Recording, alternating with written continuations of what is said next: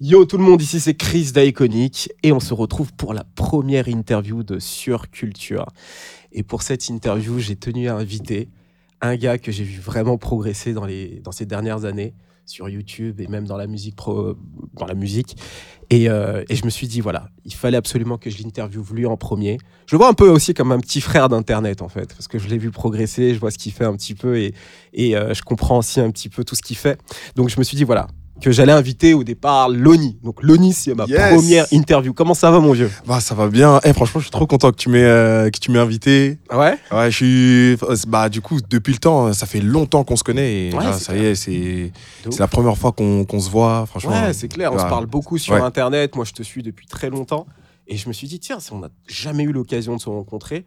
Et je me suis dit que le podcast allait être l'occasion parfait. parfaite. C'est pour ça, parfait. tu vois. Ah, Donc genre- déjà, avant tout, comment ça va, euh, cette période de Covid, tout ça là? Comment ça se passe au niveau des projets et tout ça? Bah moi, je le vis euh, particulièrement bien pour le coup.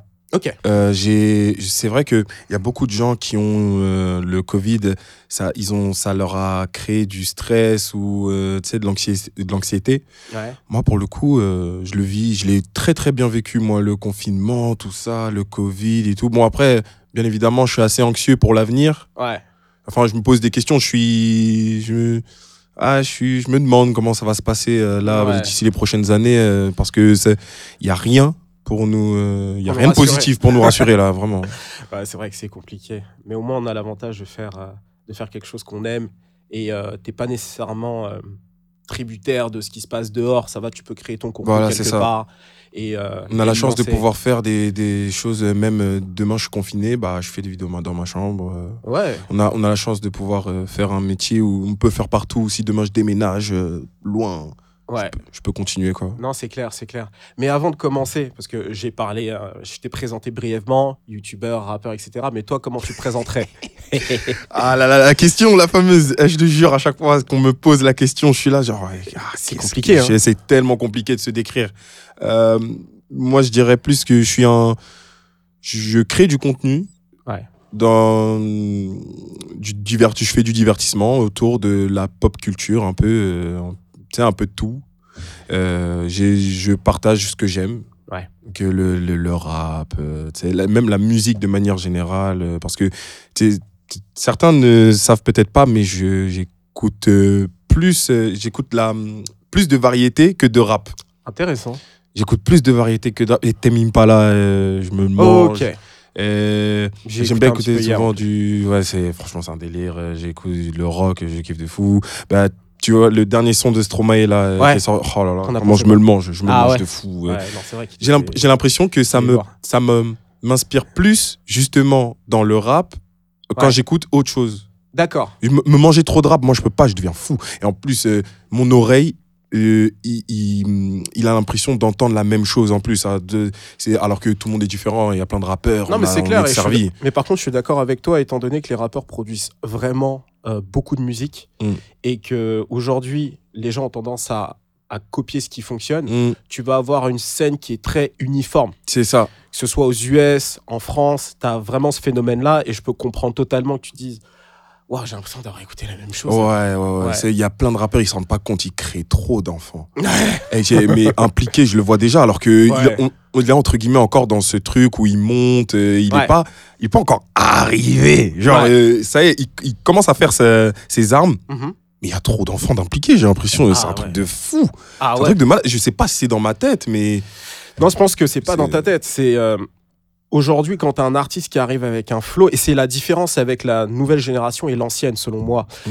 Dans les années 90, même dans les années 2000, lorsque tu arrives euh, en tant que rappeur et que tu veux t'affirmer, Mm. il fallait que tu proposes un style complètement différent Mm. pour pouvoir exister. Mhm. Donc les mecs, alors aux US, c'était, ils étaient hardcore là-dessus. Euh, je me rappelle, je te donne des exemples comme ça, mais Ja Rule et DMX, Ouais. Mm. ils avaient des voix un peu rock, tu vois. Exactement. Ouais. Toi, tu arrives à voir la différence entre les deux. Clairement, Ja. Rule, il est plus R&B. Ouais. DMX, il est beaucoup plus hardcore, hardcore, etc. Mais malgré tout, ils étaient obsédés par le fait de pas vouloir se ressembler. Mm. Parce que DMX disait que Ja Rule volait son flow, etc. Mm. Et c'était vachement comme ça, même des covers d'albums, tu vois. Mm. Genre, euh, lorsque Nas est arrivé avec Ilmatic et qu'il a eu cette cover avec l'enfant, lorsque Biggie est arrivé quelques temps plus tard avec sa cover euh, sur Ready to Die où il était euh, où il a mis une photo de lui enfant, ça a créé des embrouilles parce Ouais. que les gens voulaient absolument être différents. Et en fait, aujourd'hui, quand tu regardes l'industrie, les gens n'ont aucun problème à se copier histoire de percer, tu vois. Mm. Et, euh, et je comprends du coup que tu trouves que tout se ressemble. Ouais, ah, c'est c'est frustrant. Ouais. Des, des fois, des fois, en plus, j'ai j'ai ce- cette sensation de, de, de, de manquer de. Tu sais, quand tu écoutes de la musique et que ça te fait une sensation ou d'euphorie, eh ben, Ouais. tu- j'ai l'impression que, que pendant un moment, surtout en 2020, j'avais l'impression qu'on perdait un peu de ça. Ouais. euh, Il y avait moins cette folie dans la musique des gens et tout. Et euh, tu vois, je t'ai parlé de Stromae tout à l'heure, je sais qu'il va me. Ah, il va me procurer des choses, tu vois. Genre, euh, l'enfer, ça m'a procuré des choses.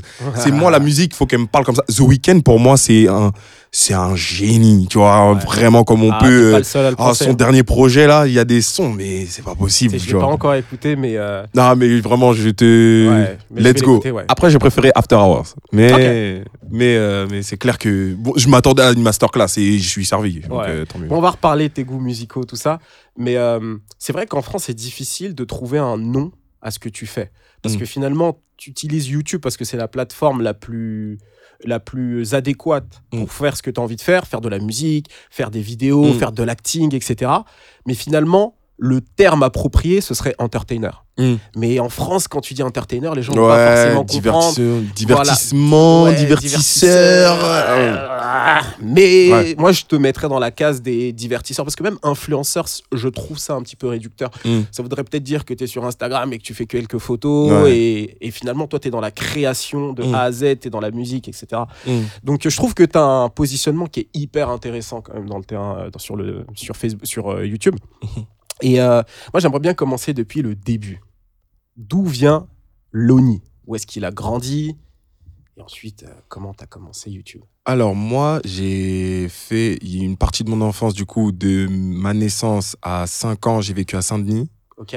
Et ensuite, j'ai déménagé euh, de plus loin dans le 95, euh, aux alentours de Deuil-la-Barre. Ok. J'ai grandi là-bas, j'ai fait de, toute ma scolarité là-bas. Et euh, c'est aux alentours, arrivé au lycée, je crois, euh, que j'ai commencé à faire YouTube. Je devais avoir entre, ouais, entre 16 et 17 ans. Je devais avoir 17 ans, quelque chose comme ça. Ça correspond en- à, à quelle année ça? 2000, j'en ai 7, 2016, 2015, 2016, par là, j'ai commencé. Ok. J'ai dû commencer par là. hein. On Je te dis pas n'importe euh, quoi. Très longtemps après parce que moi j'ai fait ma première vidéo fin 2016. Et Ouais. Ah toi, ouais, t'avais ouais. commencé peut-être un an avant, c'est ça? Je crois, peut-être peut quelque chose comme ça. Ah ouais. J'ai Ouais. l'impression que t'étais là depuis euh, bien plus longtemps. Même pas. Bah, tu vas rire. Quand j'ai commencé YouTube, j'avais l'impression d'être arrivé trop tard. Ah tu sais, y- j'ai- c'est cette sensation de se dire, euh, purée, mais pourquoi on m'en a pas parlé avant euh, de ce truc euh, À l'époque, c'était euh, l'émergence de tous ces youtubeurs, euh, Impanda Mocker, Sundy Jules, c'était des mecs de mon âge qui font des vidéos dans leur chambre. Je trouvais ça incroyable. Pour moi, c'était des extraterrestres. hein. Et, euh, et je me dis, mais moi aussi, je veux faire ça et tout. Et ensuite, tu comprends qu'en fait, euh, ça, c'est énormément d'investissement. pas forcément pécunier, mais même au niveau du, de, ton temps, du, le montage, les, les, les- tout, prendre le temps de faire ci, faire ça. C'est énormément de choses. Donc, à partir de là, je me suis dit, ok, je vais commencer, moi, avec mon petit truc. J'avais mon petit Nokia, je le posais et tout. J'avais pas de trépied, rien, rien. J'ai commencé comme ça et vas-y, let's go, tu vois. Waouh, t'as- commencé à tourner avec un Nokia? Ouais. Un Nokia, c'est- ah oui, un appareil photo Nokia? Oh, eh, mais non, non, non, même pas. C'était Même les pas? téléphones. C'était Ah les téléphones, ouais. ouais. Et je sais même plus. En fait, le truc, c'est que bah, c'était compliqué à l'époque de pouvoir euh, transférer, euh, tu vois, les vidéos. Une fois que tu avais fini la vidéo sur le Nokia, bah, tu pouvais pas récupérer juste la vidéo pour faire du montage. Donc, j'étais obligé de faire tout. C'est assez compliqué, mais en gros, chaque prise que je faisais face cam, ben, dès que j'avais terminé, je mettais pause. C'était ma sœur qui était derrière le téléphone, tu vois. Elle me prenait, c'est elle qui tenait le portable, elle mettait pause, et ensuite, attends, je reprends, et je retenais la phrase que je devais dire, ensuite je reprenais. Donc ça veut dire tout. En fait, tu sentais les pauses et tout. Et si je retrouve les vidéos, je vais péter un câble. C'était nul. Oh, dis pas ça Mais C'était ah, le début C'était le début. C'était le début, mais. euh, Mais la vidéo, elle est plus sur ta chaîne YouTube là? C'était. En fait, j'avais commencé sur Facebook et ensuite j'ai mis sur YouTube. Ah, d'accord. Ouais. Mais du coup, qu'est-ce qui t'a donné envie de te lancer? C'était tous les youtubeurs dont tu m'as parlé plus tôt Ou euh, c'était euh, peut-être que tu avais envie d'être acteur ou quoi et tu Alors moi, je vais te dire, je vais te dire un truc. J'ai été. euh, je, je sais que j'avais cette, ce besoin de me faire remarquer. quand j'étais Ok. au lycée. C'est, euh, j'avais pas forcément euh, besoin de, j'avais pas forcément envie de faire des vidéos à proprement parler, mais je voulais en fait me faire remarquer dans un truc où tout le monde allait pouvoir dire, waouh, ce mec, ce qu'il fait, c'est bien, parce que en fait, l'éducation qu'on m'a donnée, c'est l'école, c'est l'école, l'école, l'école, il y a que ça. Ouais. Et ça veut dire que euh, et à l'école, j'étais pas hyper bon. Ouais. J'étais moyen, j'étais très très moyen, donc difficile de se faire remarquer euh, avec ses notes. euh, euh, j'ai fait bah du coup les filières géné générales, tout ça. J'étais allé en seconde générale, ensuite Ouais. j'ai fait STMG. STMG, ah, Ensuite, j'ai ouais. fait ça aussi. J'ai fait STMG, mais tu vois, tu Ça tu- finit youtubeur, les STMG. Les amis Ouais, c'est ça, je crois, c'est la finalité. Ah ouais, ouais. Non, vraiment, j'ai.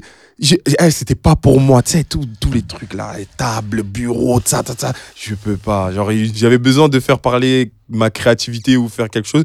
J'avais besoin de me faire remarquer. Et quand j'ai, à l'époque, j'avais vu Mademoiselle Gloria Ouais. sur Énergie 12 Ouais. et elle parlait de ce qu'elle faisait. Je dis, ouais, je, c'est quoi Ils invitent une meuf de mon âge et tout. Ah bah attends, je vais voir, je vais écouter son histoire. Elle dit que oui, elle fait du YouTube et tout, nan, nan, qu'elle fait du montage, je sais pas quoi.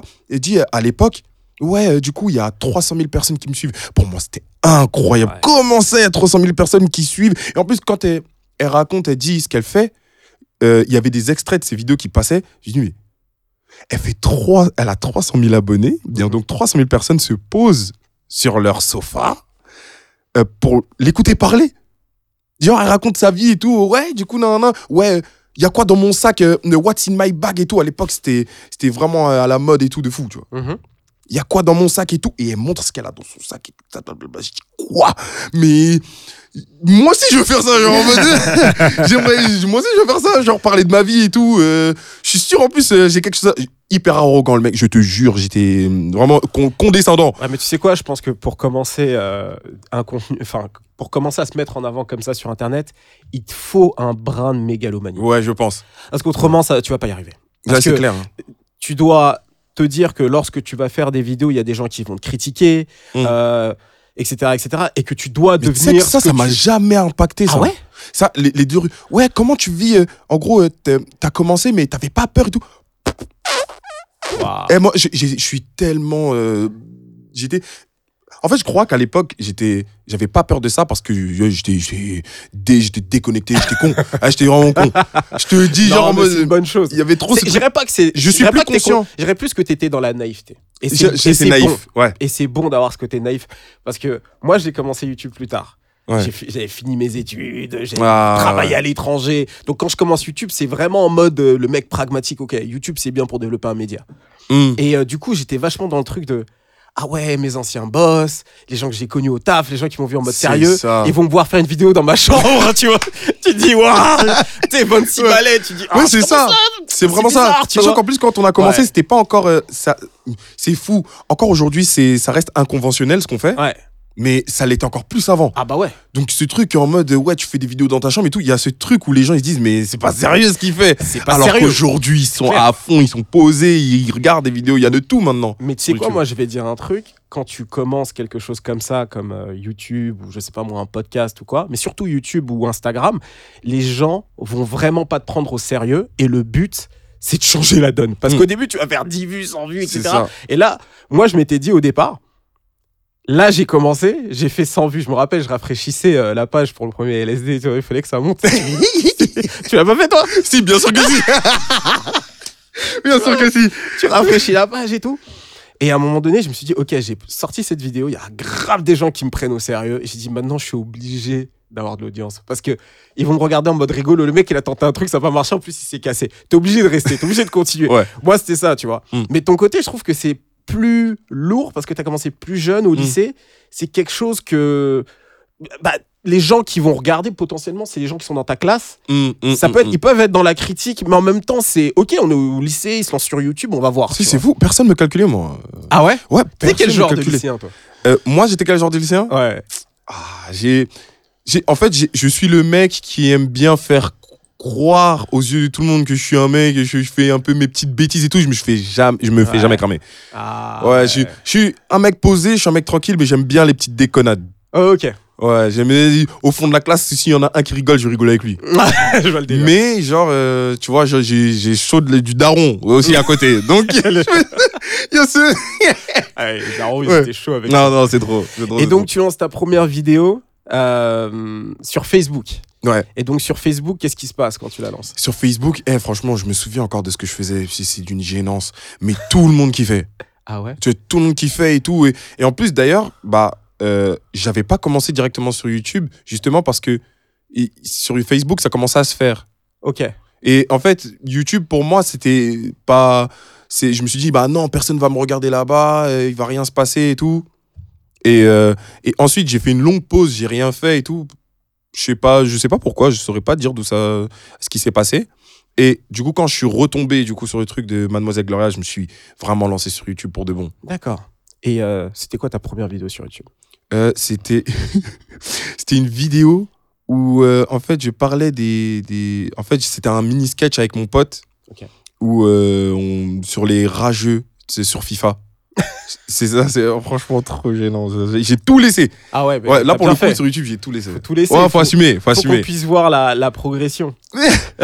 c'est ça en fait. une progression vraiment tu vas voir des du FIFA FIFA genre en mode je fais je fais genre je joue à la play mais en fait c'est des manettes de GameCube j'avais pas la play et tout non mais c'est trop euh, Ah ouais. ouais non voilà que des trucs comme ça Bon les gars, vous savez quoi faire.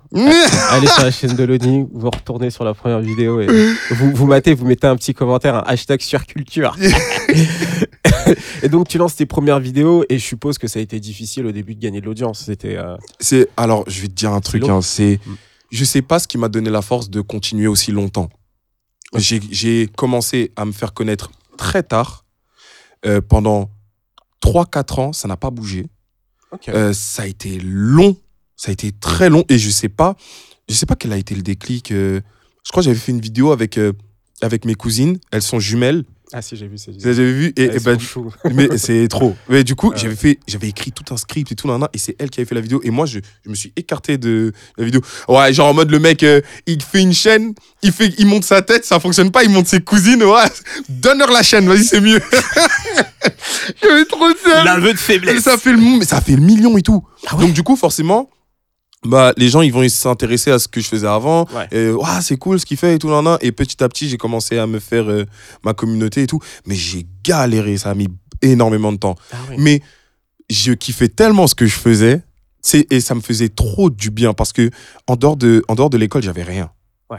j'avais vraiment rien. J'avais peut-être le sport mais tu vois ça m'animait pas et ce qui me faisait vraiment du bien quand je rentrais je te jure je, so- je sortais de l'école je rentrais vite chez moi pour réfléchir à des idées de vidéos et tout ça me faisait trop du bien j'avais l'impression d'être dans mon délire en plus parce que personne dans mon lycée ne regardait des vidéos sur YouTube ou même suivait des youtubeurs à part les gros Mister V tout ça Mmh. mais même à Ouais. cette période-là, on re- les, euh, les gens les regardaient de moins en moins.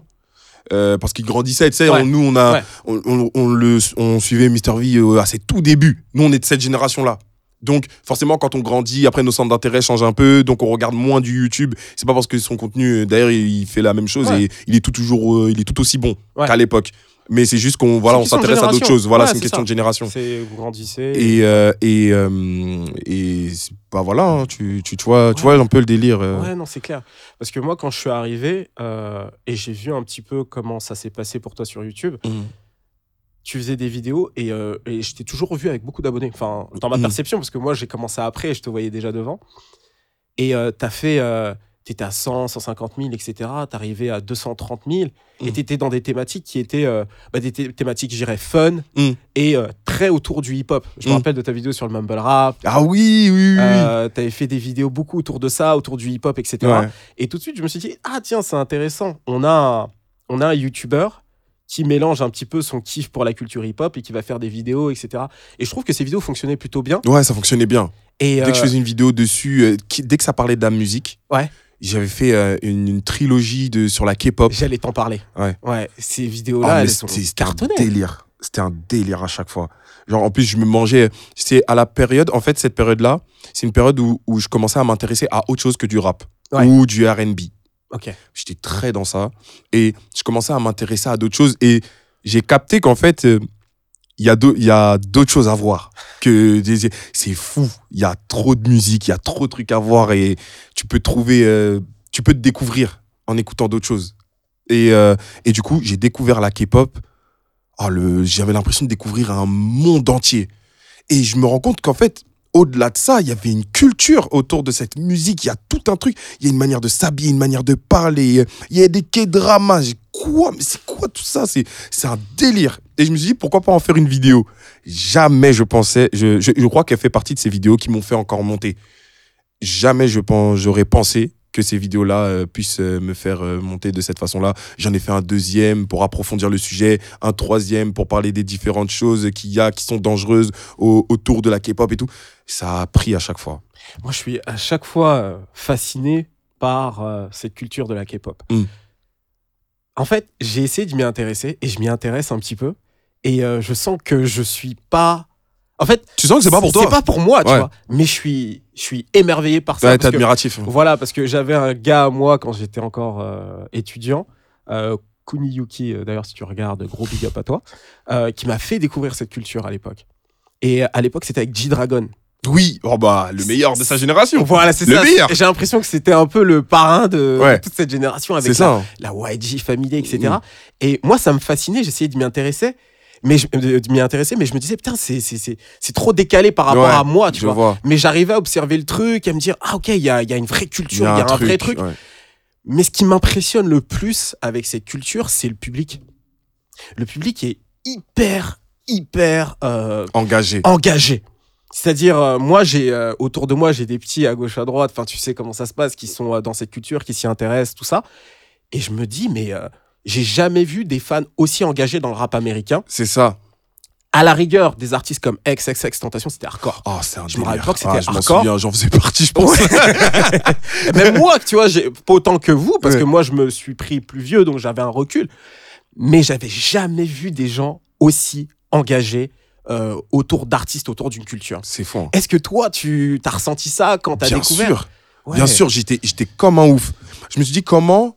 euh, bah d'ailleurs, il y a eu, il y a, il y a eu toujours eu des polémiques autour des gens qui écoutent la K-pop. La K-pop. Euh, enfin, les gens ont eu une image. Ouais. Du coup, de ceux qui écoutent la K-pop à cause de ça.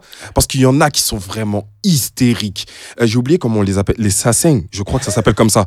C'est les gens, vraiment, c'est des, c'est des fous de K-pop. Mais tu dis un truc mal de K-pop, mais t'es- Ça fait flipper. Hein. ils, ils te suivent partout et ils te Ouais. mitraillent. C'est un délire. Et, euh, et en plus, ils ont une forte, forte communauté sur Amino. Ah oui. L'application Amino et tout, ils ont une communauté énorme. SOE d'ailleurs. Parce que du coup, je m'y étais intéressé, je suis rentré dedans et tout. Ouais. Mais c'est un délire. C'est un délire à quel point ils sont engagés. Ils ont des forums où ils parlent des, des prochains clips, des trucs et tout, des théories et tout. Là, là. Je dis, mais wow, c'est. oh, mine de rien, c'est passionnant quand même. Euh, T'imagines dans le rap, on a des trucs comme ça et tout. Bon, ça existe, mais Ouais. à moindre Bah, en fait, mesure. le, le hip-hop, c'est les gens. En- fait, je l'ai surtout vu aux États-Unis. En fait, les gens vivent la culture hip-hop. Mm. C'est-à-dire que les mecs, ils se réveillent, ils ont une attitude, ils vont manger, ils ont une gestuelle. T'as un mec qui va rapper, ils vont aller dans le corner. Oh, il y a un mec qui, se- qui est en train de, de, de- de faire un battle avec un autre gars. Ça mange, ça parle de la culture. Tu sais, c'est très cool le hip-hop. Mm. Tu vois, c'est en toi, ça fait partie de toi. Oh, tel MC, c'est le meilleur en ce moment, on va écouter. Tu vois une voiture passer, boum, t'as de la musique. Tu vas dans un, dans un barbershop, il y a de la musique. Les gens vivent la culture hip-hop, tu Mm, vois mais c'est pas des gens qui sont euh, euh, comment dire qui sont hyper euh, qui créent un culte autour d'un artiste tu vois. C'est pas une culture qui est faite de cette manière là Mm.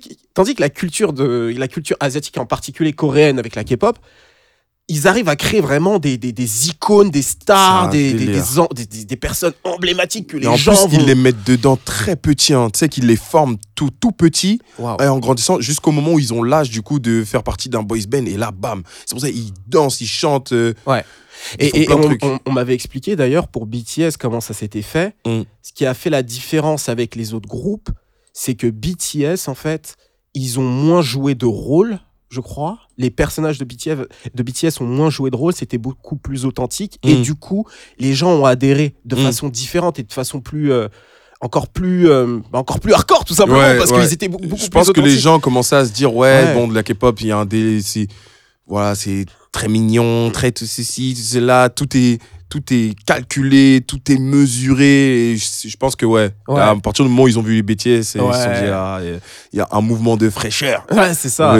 Et donc, du coup, toi, tu fais tes trois vidéos là-dessus Ouais. et euh, ça te fait passer un nouveau stade. Un nouveau public te découvre. C'est ça. Et donc, euh, pour toi, ça, comment, comment tu l'as vécu justement cette progression? Euh, ah, J'étais trop content. Je me suis dit, mon, j'avais, vraiment, ce que je me suis dit à ce moment-là, c'est, ah, mon travail, il est reconnu. Euh, j'ai, parce que pendant longtemps, j'ai évité de faire euh, ce qu'on appelle du contenu euh, facile, de, facile à faire, euh, avec des vues faciles. Comment on dit ça Du fit Le- and fun? C'est un je, peu ça, je crois, je vois Ouais. quelque chose comme ça. Et j'ai, j'ai, j'ai tout, je me suis toujours dit, je vais essayer de faire des. En fait, j'ai envie que mon contenu soit ludique. J'ai envie de faire du contenu où je, à, à chaque fin de vidéo, même s'ils ont bien rigolé, nan, nan, qu'ils se disent, j'ai bien appris, quel- j'ai appris quelque chose. Je, je ressors de YouTube moins bête. Ouais. Et euh, les vidéos sur la K-pop, c'était tout ce que je voulais faire à cette, période-là. C'était vraiment tout ça. C'était que les gens ressentent que qui se disent que s'ils se concentrent du coup sur ce que je dis, ils se disent ah le mec il a bossé derrière, euh, il a fait des recherches, euh, il a bien structuré en plus sa manière de parler, le- il a une il a une bonne éloquence, il a un bon vocabulaire. En plus pendant un moment YouTube et c'est vraiment YouTube m'a apporté trop de bonnes choses parce que à partir du moment où j'ai commencé à être dans ça, euh, j'ai commencé à avoir des, envies. En gros, euh, euh, moins dire les mêmes mots dans les mêmes phrases, ce genre de choses, bien m'exprimer. Je suis arrivé à l'oral du bac, j'étais rodé. hein, mais ma prof était fière de moi. Dit, mais d'où vient cette aisance Je dis, Follow le 10 Miller sur YouTube et tu seras. Allez me suivre sur YouTube et vous comprendrez tout. Genre, ah ouais, c'est un délire. D'ailleurs, je suis le youtubeur préféré de, de ton youtubeur préféré. Et voilà, c'est réglé. C'est calé. Boum. Euh, like, commentaire, partage. réglé. mais voilà, c'est tout ça. Franchement, ça m'a. J'étais, j'étais beaucoup plus à l'aise à l'oral après grâce à YouTube. Non, mais c'est euh, clair. En fait, les gens se rendent pas compte. YouTube, c'est un taf. C'est Ouais, entre recherche, euh, script. Euh, tu joues aussi devant la caméra, tu dois, tu dois, parce que il y a une certaine tenue quand même. il y a une tenue à avoir, tu veux articuler, Mm. tout ça c'est super difficile. Et, euh, et je te parle même pas de la créativité, des idées que tu dois avoir derrière c'est tout le temps. Tu dois tout- toujours réfléchir à ce que tu veux faire, euh, tout, tout, tout. hein. C'est ça. Et en fait, ce que, ce que j'aime dans, dans tes contenus, c'est qu'en fait, on sent que tu te reposes pas sur euh, un concept. Ah, j'essaie. hein. Tu essaies à chaque fois d'aller sur des choses différentes. Et euh, ce que j'ai observé euh, euh, à partir, je crois, de tes 300 000 abonnés, je sais pas, je dis un peu n'importe quoi, mais il y a eu un gros bond ensuite. Ouais, il y a eu un bon. Tu as tenté plein de choses différentes. Plein, plein, plein, plein. Et euh, moi, le concept qui m'avait happé, c'était euh, Ops. Ops. Je trouve ça drôle parce que je vois Ops. Déjà, je vois le terme Hop. Je me dis, ah, ça, c'est, ça, ça se voit déjà, il est dans, dans la culture carré, il est Ouais, Hop, ouais. etc. C'est-à-dire, il doit écouter Lil Durk. Vois, c'est sûr. c'est fou là, tu vois. Et, euh, et ensuite, quand j'ai regardé un petit peu le concept, je me suis dit, ah, il a réussi à se renouveler. Mm. Il a fait. Il Une fait espèce des de télé-réalité, auto-rap. Ouais. Avec du hip-hop. En plus de ça, t'avais invité Tonio Il y avait Live. Tonio Live, Théodore. Ouais, euh, big up à eux. Big up, un gros big up, mais c'était incroyable. C'était lourd. Et en fait, j'ai regardé les épisodes et tout, tu vois. Et je me suis dit, ah ouais, ce côté un petit peu joué qu'il a, il a réussi à le mettre en, en scène dans un nouveau concept. Dans un nouveau concept. En plus, avec les caméras, etc. Franchement, j'ai trouvé ça lourd. Alors, comment t'es venu l'idée? Mm. Et euh, comment tu t'en es venu à bosser avec Tonio Life et avec Théodore? Alors. euh, Et les autres d'ailleurs. pour, pour Ops, euh, c'est ça arrivé justement parce que j'arrivais à une période où je sentais qu'il fallait que je touche à autre chose. Euh, j'ai- J'étais allé à Dubaï pendant des, pour des vacances avec euh, toute ma famille et tout. Et euh, ah, ça m'a fait beaucoup de bien parce que euh, du coup, ça m'a permis de bien me concentrer sur ce que je voulais faire pour euh, la nouvelle année. Euh, parce qu'on était allé en décembre et tout, voilà, on voulait fêter euh, la, la- les fêtes de fin d'année, du coup là-bas. Ah, c'est génial. Ouais, donc en quelle année ça? C'était mes meilleures vacances? Euh, c'était, on est en 2022. Ouais. C'était de, fin- de, de fin 2020. Fin 2020. Fin 2020. D'accord. Et à partir de ce moment-là, je me suis dit, mais ok, pose-toi, qu'est-ce que t'aimes Bon, on sait que t'aimes faire des vidéos, ok, mais qu'est-ce que tu aimes et que tu as envie de partager avec ta communauté? Euh, Moi, c'était la musique, les mangas et tout. Nan, nan. Je dis, ok, manga, t'as fait le tour, je, je pense. Et, mais qu'est-ce qui t'anime vraiment? Moi, c'est la musique. Et la musique, il y a ce truc, on s'en rend pas compte, mais c'est hyper fédérateur. la musique est hyper fédérateur et comment, comment du coup, tu peux euh, fidéliser ton audience et attirer une autre audience autour de la musique, avec la musique. Et c'est de là que m'est venue l'idée de tous ces trucs, genre, euh, ah, faire un truc drôle et avec du divertissement. hein. Euh, ouais, faire Ops, une télé-réalité rap, ce serait marrant ça. Genre, euh, de- mais, mais jouer et tout, nan, nan, un truc où il y a de l'acting. Euh, battle de rap et tout. Tous les trucs. euh, Clashroom, j'y ai pensé cet, cet été. C'était euh, l'été dernier, pardon. C'était l'été dernier. Mais euh, tout ça, la battle, et tout, nan, nan, ouais. tous les petits trucs un peu joués avec euh, de la comédie autour du rap et tout, nan, nan. genre tout ça. Ouais. Ça m'est venu à ce moment-là. Et je me suis dit, euh, ok, je vais faire un premier test avec Ops et tout, voir comment ça fonctionne. Et ensuite, on verra. Donc de là, mais pour le casting, j'ai eu l'idée de Tonio. On se parlait déjà plus ou moins sur les réseaux et tout. Donc c'était facile pour moi de le contacter, lui dire ouais, ce serait cool et tout. J'arrive un peu en tremblant parce que moi, j'ai- je vais pas souvent voir les gens Ouais, je- pour pour proposer leur proposer et tout. Tu sais, genre, je- j'ai toujours peur qu'ils s'imaginent en mode euh, ouais, il me veut quoi lui ou euh, tu vois, genre, j'ai pas envie de les déranger, tu vois. Donc j'arrive ouais, du coup, j'ai un concept, j'arrive hésitant et tout. Et lui, il me dit quoi? Mais c'est trop bien, vas-y, let's go et tout. Antonio, c'est un mec comme ça. Ouais. Euh, il, il fait, il fait pas semblant. Quand il kiffe, il, il te montre qu'il kiffe, tu vois. Mm. Ben, J'avais proposé à Théodore à l'époque, il était chaud et tout. Donc il- et j'ai dit, ouais, réfléchis à un personnage qui vous irait bien et tout, nan, nan, pour le truc. Euh, je propose du coup à mon petit frère. Mhm. Et tout, d'où, du coup, les- le- il s'est créé le personnage de Moby. Euh, il y a, et puis, euh, il y avait, il y avait ma poteau Miley, tout ça et tout. Euh, Il y avait Chess, enfin bref, et Chess qui s'est créé son personnage de typon, tout Costaud, ça. Ouais, ouais. il est fou. Et c'était, c'était incroyable. L'énergie était vraiment euh, monstrueuse. Et quand est sorti le premier épisode, c'est là que j'ai compris dans il quoi avait je l'accent, devais. il euh, avait l'accent. il avait l'accent. Putain, ouais. Il me faisait rire. Typon. Goulanguet, maman Mais partout, partout Son personnage, il est incroyable parce que en fait, lui, il est comme ça. Il est vraiment comme ça dans la vie de tous les jours. Genre, il- euh, quand il déconne et tout, ah, il, il lance des accents et tout ça. C'est grave Mais ça se voit, ça se voit que c'est joué sans être joué. C'est ça. Et tous, tous, c'est des personnages. Je ne Ouais. voulais pas du tout leur imposer un personnage. Ouais. Je dis, choisis un personnage qui tirait bien. Genre, Ouais. et tous, donc ça veut dire que forcément, quand ils font leur personnage, personne d'autre ne peut le faire à part eux. C'est vraiment eux, tu vois. Ouais. Et, euh, et c'est quand le premier épisode est sorti, c'est là où je me suis dit ah, je, je touche peut-être quelque chose.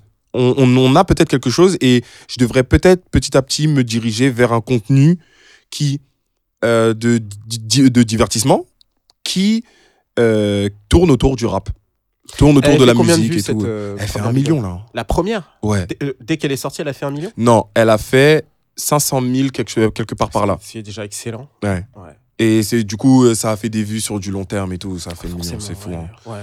Et ouais, donc j'avais pas. j'ai- De là, en plus, euh, on a imaginé un 2, un 3 et tout. Et en fait, ça s'est arrêté brusquement. Mhm.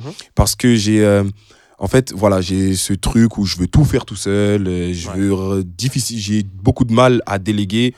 Et du coup, euh, j'ai j'ai- j'ai- j'ai fait un. J'en pouvais plus. Mentalement, j'étais à bout.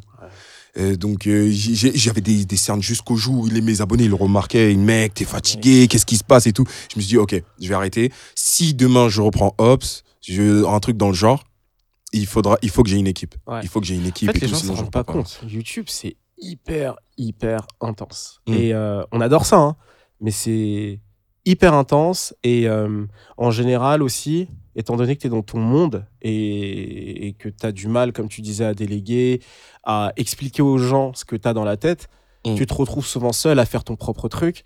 Et aussi, il y a aussi cette... euh, cette envie d'être régulier. Mm. Moi, je souffre de ça toutes les semaines. c'est dur, c'est dur. C'est tellement dur. C'est de se dire, ok, je vais lancer des vidéos, etc. Il faut que je sois régulier. Surtout quand etc. on est seul. hein. Quand tu es seul, etc. Alors aujourd'hui, j'ai de la chance d'avoir des gens autour de moi. J'ai un monteur, j'ai quelqu'un qui gère euh, le community management de Iconic. Donc il y a des choses qui tournent. Mais c'est vrai que c'est difficile de faire les choses seul. Et, euh, et euh, quand je te voyais de l'extérieur, je me disais, il doit faire les choses seul. Mm, c'est toi qui fais les montages. ouais. Euh, c'est moi qui faisais, plus maintenant, depuis un an. Ah, Dieu merci. Ouais. Beaucoup Mais quoi Me foutre en l'air, mais, et, Non, mourir. tout, les, les les trucs, les nanes. Non, non, non. Non. Ops, tout, c'est moi, c'était moi. Par contre. Et t'as sorti combien d'épisodes et tu les sortais tous les combien? Euh, alors, par rapport aux épisodes, il y a quatre épisodes qui étaient sortis. Quatre épisodes qui étaient sortis et, euh, et euh, c'était un toutes les deux semaines. J'essayais, en tout cas.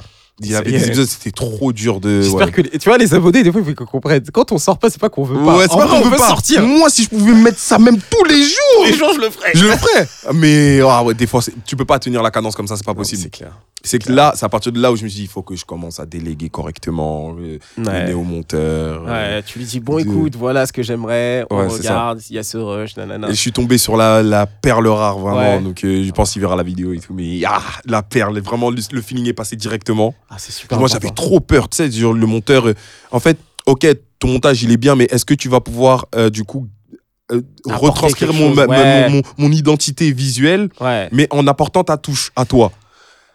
C'est Ah, toute la problématique. hein. Eh, moi, trop je te dis, franchement, sur. euh, sur euh, le- avec le monteur, en fait, toi, tu sais de quoi je veux parler? Ouais. T'as une relation presque intime avec lui. Oui, oui. Parce qu'il voit Au aussi. il voit bugs. Il voit absolument tous Moi, j'étais, j'étais, j'étais gêné au départ par rapport à ça. Et ensuite, je me suis dit, hey, vas-y, fuck, lui, c'est son travail. Ouais, Donc, Ouais. il, il en a, il a dû en avoir, en voir d'autres. C'est pas grave. c'est ça. Vas-y, et, et une fois que tu te débloques dans ça, ah, ça y est, moi, il- tu te mets un doigt dans le nez, Ouais. ça y est, tu sais, il s'en fout. Mais mec, moi, je fais des trucs devant les LSD. Des fois, je suis là, je suis en train de me regarder comme ça. Et après, je me dis, je me dis, eh, eh, toi aussi, tu fais ça Pour voir si, j'ai rien. pas un truc, dis, oh, mais là, j'ai un truc bizarre, là. Après, des fois, je me parle, je dis, putain, mais lui, qu'est-ce qu'il veut? Dis, eh, t'inquiète. Et des fois, je lui parle, du coup, tu vois, dis, eh, t'inquiète, calcule pas ce bail.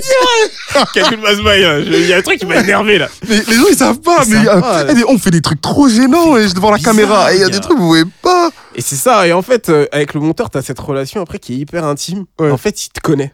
Ouais, Il se c'est connaît ça. vraiment, Il, tu vois. il- il te sait. Il te, ouais. Et ouais, c'est ça. Et, et des fois, même, je dis, je fais des trucs drôles, je dis, il va, il va tomber dessus, ça va le faire rire et tout, tu vois. Par exemple, sur ma vidéo de Rick Ross que j'ai sortie là, il y a à peu près 3-4 semaines, Mm. je me suis mis en costard avec un cigare et je suis en train de fumer. Truc que je fais pas beaucoup, tu vois. Et je suis là, je suis en train de faire des blagues, je fais n'importe quoi. J'ai dit, mais il va péter. Il va câble. péter un câble. Il va, il va rigoler, tu vois. Et c'est justement le cas, il m'envoie un message, il dit, putain, t'es fou. Mais t'es fou Je dis, Ouais, cette année, je m'en bats les couilles. Cette année, je pars en Suzette. Mais euh, ouais, non, donc t'as sorti Ops, et euh, effectivement, moi, je pense que les concepts qu'on lance, surtout ce concept-là en particulier, Mm. euh, à un moment donné, c'est vrai qu'il te faut une équipe, il faut peut-être des gens qui Ouais. t'accompagnent, etc. Ah, ça. Et, euh, Et en plus, j'avais peur d'une chose, ouais. c'était de perdre la communauté que j'avais bâtie qui regardait pas ce genre de contenu. Ouais. Ah, je me suis dit, comment je vais trouver le juste milieu aussi avec ça? Euh, Il y en a que je vais perdre. Certes, je vais en gagner certains, mais je vais en perdre d'autres parce que moi, j'aime toucher à tout, j'aime tout faire. Ouais, c'est tout le problème. Ça, ça, Sur que, YouTube, c'est ça. You- YouTube en fait, et moi je l'ai compris, et euh, toi je suis content parce que toi ton contenu, les gens ont l'air de graviter autour de plein de choses différentes, et ça Oui. c'est lourd. Mais moi, par exemple, dans le mien, je sais que je fais des vidéos face caméra en lifestyle décodeur, mais là tu Mm. vois, on fait un podcast comme ça. Mm. J'aimerais faire du podcast, continuer les LSD Mm. et faire d'autres trucs. Mm. Et je me demande si sur cette chaîne YouTube actuelle, c'est la bonne chose à faire parce qu'il y a peut-être des gens qui Le truc, c'est qu'il faut les éduquer. C'est ça. Il faut les éduquer dans, euh, dans le truc. En gros, ne vous inquiétez pas. Si je teste d'autres choses, bah, vous allez toujours retrouver ce truc que vous aimez voir sur ma chaîne. Euh, ne partez pas du principe que si je fais plus tel type de vidéo, ah, comment on me saoule tous les jours avec euh, ouais, quand est-ce que tu reprends les vidéos sur les mangas? Les gars, combien de vidéos sur les mangas vous voulez pour être rassasié J'ai tout fait, j'ai tout. de- finalement, ce que vous aimez, c'est ce que le fait que ce soit moi qui en parle. C'est ça. Parce qu'il y a tellement de mecs qui parlent de ça. manga et tout, vous pouvez être servi. Ouais. Donc c'est le fait que ce soit moi qui en parle. Mais je- j'en parle de, bon, d'une autre façon et, et, en, en parlant d'autres choses euh, sur d'autres vidéos. Donc euh, ne vous inquiétez pas, vous ne perdrez pas ce que vous appréciez dans cette chaîne. C'est juste que voilà, il faut aussi savoir passer à autre chose. Ouais, non. C'est il y a des étapes dans la vie. Quelle est la raison? Il y a beaucoup, je pourrais en citer plein, des youtubeurs que je suivais à l'époque et qui aujourd'hui ont sombré. Et ils ont tous un point commun, c'est qu'ils n'ont pas su se renouveler. Ouais. Et pour- c'est pas qu'ils font, ils sont devenus finito ou c'est bien, ils aiment bien dire ça les gens. Ouais, ils sont finito, ou ils font moins bien ce qu'ils font. C'est juste que ils font exactement ce qu'ils faisaient à l'époque. C'est juste qu'ils n'ont pas su toucher à autre chose, euh, se renouveler et tout. Quelle est la raison pour laquelle un Squeezie, ça fait des années Ouais. quelle est la raison pour laquelle un Cyprien, maintenant, ça fait des années? Cyprien ne reprend plus, ne fait plus ses podcasts comme il faisait euh, à l'ancienne, Ouais. les pourquoi et tout. Non, non, mais il, il fait des courts-métrages. Il- ses courts-métrages sont incroyables. Euh, Science de l'amour, tous les jours, les gars. Allez, le, le- je le mate encore aujourd'hui. Science de l'amour est incroyable. Mais je, je trouve que de toute façon, Cyprien, euh, Mister V aussi, je le mettrais dans cette Ouais. euh, catégorie. Mais tu vois, Mr. V, le- bon, c'est l'exception qui confirme la règle. Ouais. Mr. V fait la même chose qu'à l'époque, mais Mais il le fait en mieux. En fait, euh, bah, Ah ouais, ouais, avec tu plus trouves de moyens. Avec oui, plus de avec plus moyens. de moyens. Alors moi, par moyens. exemple, tu vois, euh, les polices, j'aime bien, mais moi, c'est Mac Walter. C'est trop Ah ouais, comment dire Moi, en fait, j'aime l'humour débile. En fait. Ouais, ouais. C'est ça que les gens Ah, genre t'es au babac et tout. Eh, c'est trop cet humour-là. C'est ouf, ça n'a aucun sens. Ça n'a aucun sens. Et moi, en fait, quand je regarde des trucs qui n'ont aucun Ouais. sens, ça me change de. Tu vois, par exemple, t'as passé toute la journée à regarder euh, des vidéos. euh, Je dis, je sais pas, moi, des documentaires. Moi, je regarde Mm. des trucs vachement, des fois sérieux, tu vois. Ouais. Mais des fois, gros, j'aime les trucs débiles. frère. Débile. Mais bien fait, tu vois, débile, mais. Ouais, ouais, ouais. Et il est trop bête, ce. La vérité, il est bête. Gros, Mac Walter, le premier truc, quand il est sorti, je me suis dit, mais.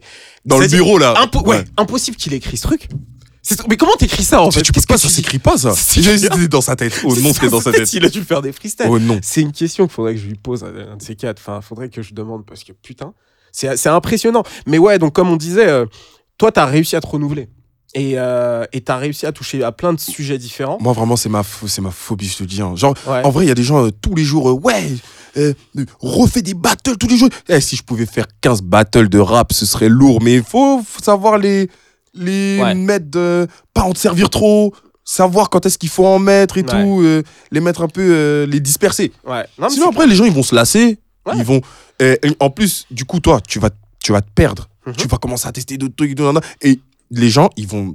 Ce qui est fou, c'est qu'ils vont trouver quelqu'un d'autre comme toi et qui fera ce que tu fais en mieux. Ouais. Et c'est, je veux Ou pas. pas. On a ou pas peut-être. Et, mais non, mais dans le sens quand je te dis ou pas, c'est que moi je l'ai bien vu dans mon contenu et euh, moi je l'accepte. Tu vois, c'est que tu vas arriver avec une tendance.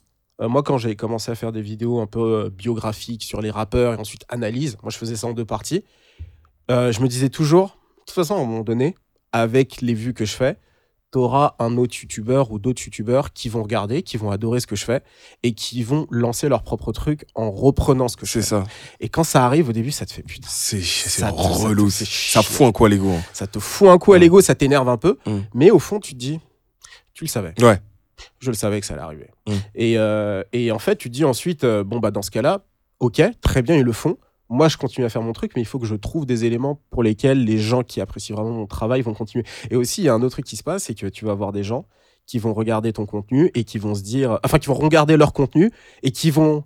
Et tu vas dire, mais toi, t'as commenté sur ma page. Ouais. Tu sais qu'il a repris mon truc. Pourquoi tu leur dis pas etc. C'est fou. T'es un peu dans ce truc-là, tu vois. Ouais. Mais, euh, mais au final, avec le temps, tu vois, tu l'acceptes. Mm. Et euh, tu dis qu'il faut que tu te renouvelles, que tu tentes de nouvelles choses, tu vois. Même Mm. moi, avec le lifestyle décodeur, j'a- j'adore le faire et je vais continuer à le faire. Mais là, je me dis, cette année, je vais tenter des trucs encore plus stylés, plus, plus cool. Dans le podcast, le podcast, c'est un truc que je veux faire depuis 3-4 ans de toute façon. Moi, j'écoute sur YouTube, j'écoute que ça quasiment. Les vois. podcasts, Ouais, je commence à m'y mettre. Putain, je, commence, je te jure, à l'époque, pour moi, c'était un truc de vieux d'écouter les podcasts audio. Maintenant, je, je- quand je fais mon ménage, il faut que j'ai un podcast, il faut Ouais. que j'écoute un truc et tout. Euh, Il y a des mecs qui font des premières écoutes qui s'appellent Amine et Hugo. Ouais. Sur YouTube. ouais, si, je les connais. Ouais. Big Mec, j'ai fait un mais- truc avec eux il y a 2-3 ans. Oh, ah oui, oui. Mais mec, eh, si je te dis, je connais toutes leurs vidéos. Je les Ah ouais connais, je les ai toutes vues. Mais eh, Ah quand bah, je fais le ménage Ouais. et tout, leurs vidéos elles font une heure. Ouais. C'est parfait. Mais si même ça fait deux heures, allez-y. Tu les Ils sont là, je les écoute. Je les regarde pas ces mecs-là, je les écoute. c'est un truc de fou. Tu sais, ils ont peut-être quelque chose, il faudrait qu'ils basculent sur, euh, Non, sur du podcast. Mais il faut, il faut qu'ils fassent du podcast. En plus, ils ont une culture rap euh, monstrueuse. euh, c'est fou que Non, ils- clair. des fois ils, ils parlent d'Eminem comme Ah, si c'était leur petit frère. C'est abusé. ils connaissent toute leur vie et tout. Je me les mange. Ils ont fait, un- ils ont refait un- une première écoute. Euh, non, une, euh, une écoute de Detox. Mhm. Euh, non, Ah, Detox. Je dis de la merde. Euh, des Dr Dre. euh, euh, 2001, euh, euh, L'album qui est sorti en 2015. euh, il a sorti- Compton. Compton. Ouais. Compton. Je n'ai, jamais écouté l'album. Mhm. J'ai écouté la première écoute. Et ce qu'ils en pensaient et tout. Juste, en fait, j'ai l'impression d'être avec des potes. Ouais. Et, et franchement, il y a de plus en plus des gens qui, qui font des podcasts du tout. Ça, c'est un truc qui, qui- ouais. Non, mais c'est franchement, c'est, lourd. les podcasts audio, je pense que c'est. euh, De toute façon, quand tu es un créateur de contenu, aux US, c'est saturé. Tous Mm. les trucs, tous les domaines. Moi, je, je- genre, moi, j'en écoute depuis 2015 à peu près. Ah ouais. Ouais, parce qu'en fait, moi, et, et c'est ça qui est drôle, c'est quand j'ai commencé YouTube, euh, il y a plein de YouTubeurs que je connaissais pas, en fait. Je connaissais pas Seb Lafrite. Ah ouais? Ouais. J'étais trop. Enfin, tu sais, j'ai. Ah, pour En- moi, c'est la, la référence en Ouais, plus YouTube. mais en euh, 2016, ouais. tu vois, genre, quand j'ai commencé YouTube, en fait, je, je suis allé voir. Je me suis dit, OK, qui fait ce que je fais? Ouais. Parce qu'est-ce que- moi, je voulais parler de business et de musique, euh, Mm. plus de marketing, on va dire, Marketing, et de musique, et parler un peu de business aussi, de la musique, en apprendre, etc. Et euh, parler aussi de, de, de, de- de sneakers, de tout ça, et mélanger toute cette culture-là, tu vois. Mm. Et euh, je me suis dit, déjà aux US, qui fait ça? Bon, Aux US, il y avait personne à cette époque. Mm. Et il y avait juste des, soit des documentaires, soit des choses comme ça, mais il n'y avait pas de concept, il n'y a pas un YouTuber qui le faisait. Et, et en France, il y avait clairement personne qui le faisait. Et je m'étais dit, tiens, je vais regarder quand même comment les YouTubers se comportent, etc. Euh, quel est leur gestuel, et tout ça. Je- C'est un peu, tu sais, c'est un peu étranger. Et c'est là où j'ai commencé à découvrir vraiment la scène de YouTube. Parce que moi, Mm. en France, c'était Mister V, Poisson Fécond. Euh, Squeezie, je connaissais pas vraiment. Mm. Et, euh, et sinon, je regardais que, euh, en termes de contenu sur YouTube, euh, aux US, c'était que, bah, c'était que tous les contenus, en fait, divertissement, c'était ah, c'était des trucs carrés. C'est encore Ouais. quasiment genre 90% de ce que je consomme, c'était carré. Ouais. Mais à partir du moment où je suis arrivé sur YouTube, et que j'ai commencé à voir aussi des YouTube, des YouTubeurs m'envoyer des messages qui avaient aussi une audience, j'ai commencé à m'intéresser à ce qu'ils faisaient. Dis, ah, tiens, Ouais. Ah, tiens, il y a, Ah, tiens, un il y a truc. des gens. Voilà, et, euh, et, et quand j'essayais de, de me mettre à YouTube, j'étais tombé sur euh, Seb Lafrite par hasard, tu vois, et j'avais rigolé sur ces vidéos, mais je connaissais pas, tu vois. Ouais. Et j'ai découvert grave des gens comme ça, tu vois. Mais ouais, tout ça pour dire que les podcasts, c'est quelque chose que j'ai commencé, et, euh, et vraiment, je pense que tu, tu vas trouver ton compte. Mais ce que je te disais avant qu'on commence, regarde ce qui se passe outre-Atlantique, parce que Mm. Toi, tu es dans une niche super intéressante, je pense, entre le hip-hop. Mais tu sais que tout le monde me dit ça. mec. tout le monde me dit ça. Gros, tu vas t'inspirer des Ouais. trucs, et tu vas bien. refaire ton truc, et moi, je pense que Bah, bah déjà, il y a ce truc gros potentiel. que Clashroom, je pense que beaucoup de gens l'ont constaté. Mm. ça, ça ça, je, je l'ai pas inventé. Ouais. Genre, j'ai eu l'i- quand j'ai eu l'idée, bah du coup, euh, euh, j'en, parlais avec ma meuf, euh, c'était l'été dernier et tout. Ouais. Je dis, il faut que je trouve un, un truc parce qu'en fait, on était déjà arrivé au Battle 3 et on, on était sur le 4. Mhm. Et je me suis dit, et je parlais à ma copine et je lui dis, mais euh, euh, je sens là que, euh, en, fait, en fait, le battle, je ne veux pas en servir. Tout le monde sait maintenant que je ne veux pas en servir à foison, à foison, mais c'est le concept phare sur ma chaîne. Alors, j'ai pas envie d'être ce genre de chaîne où euh, mes vidéos sont intéressantes, où les gens ont envie d'aller sur ma chaîne, de voir ce que je fais, uniquement quand je sors des vidéos euh, comme type battle.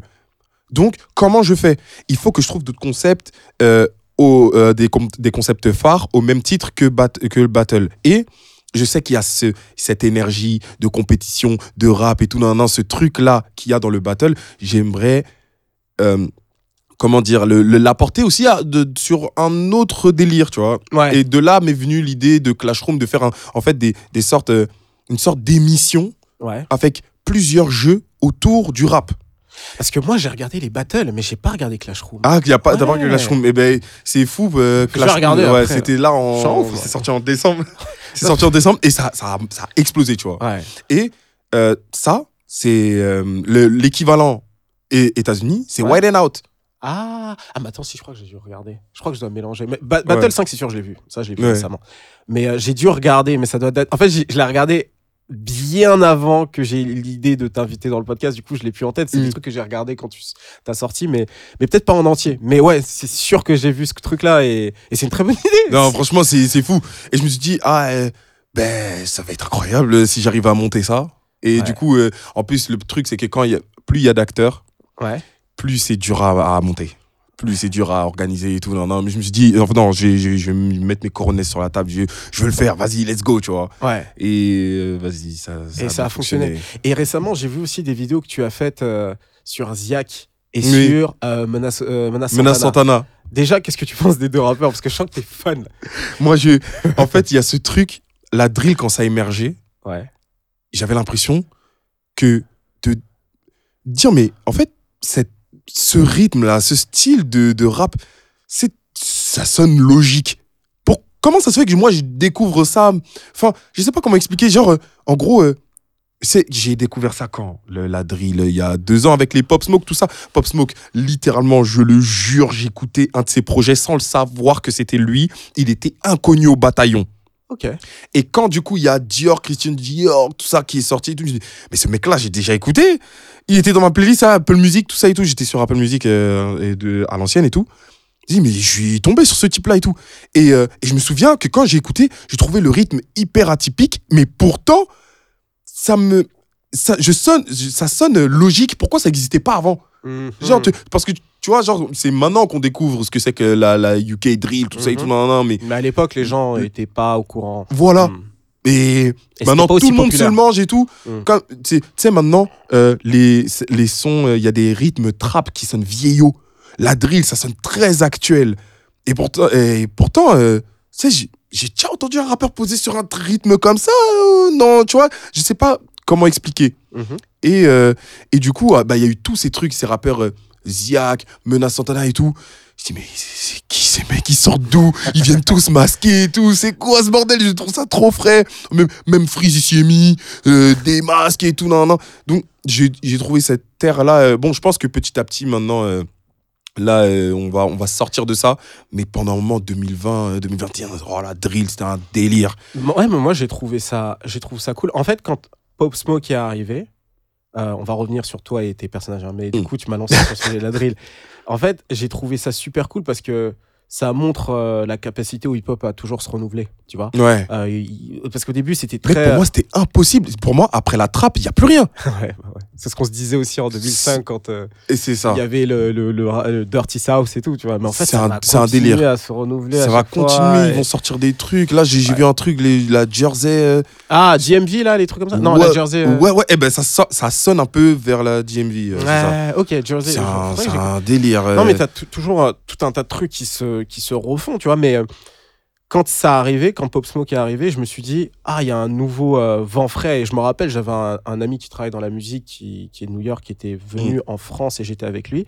Et il me disait, là, vous avez euh, Pop Smoke. Euh, euh, mais en fait, si tu vas à Brooklyn, Mm. euh, en particulier dans le coin de Pop Smoke, c'est vraiment, ils font, il y a, y a des 10 rappeurs au mètre carré qui font, qui font de la drill. Et c'est vraiment le délire de Brooklyn. Et il m'expliquait Mm. que ça allait exploser, etc., que c'est en train d'arriver. fou. Et, euh, et c'est après qu'on a vu Fabio arriver. Ouais. Et ensuite, ça s'est démocratisé. Et en fait, là-bas, aux États-Unis, ce que j'ai remarqué, c'est qu'ils vont être très forts à créer des nouveaux trucs. Mm. Et ça va marcher un petit peu. Mais si ça reste trop niché, eh ben, ils vont vite s'en débarrasser. Oui, Ils ont tendance à. Et ce qui marche Ils vraiment. un peu, ouais, euh, voilà, ils ouais. jettent. mais, c'est- mais ils sont comme ça dans tout. Ouais, parce que dans quand, tout. quand tu regardes euh, le, le cloud rap, Ouais. moi j'ai j'ai vu la scène arriver, j'étais- c'était encore l'époque où j'étais un vrai scouter, j'avais 21 ans, je regardais tout ce qui sortait, etc. J'avais vu l'arrivée de Clams Casino, Lil B, The Bass God, euh, Main Ah, Attraction, et ensuite ASAP Rocky. Mmh.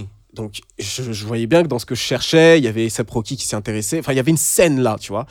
Et ça, ça a explosé un peu avec Lil B, ASAP Rocky, Cloud Rap, nanana.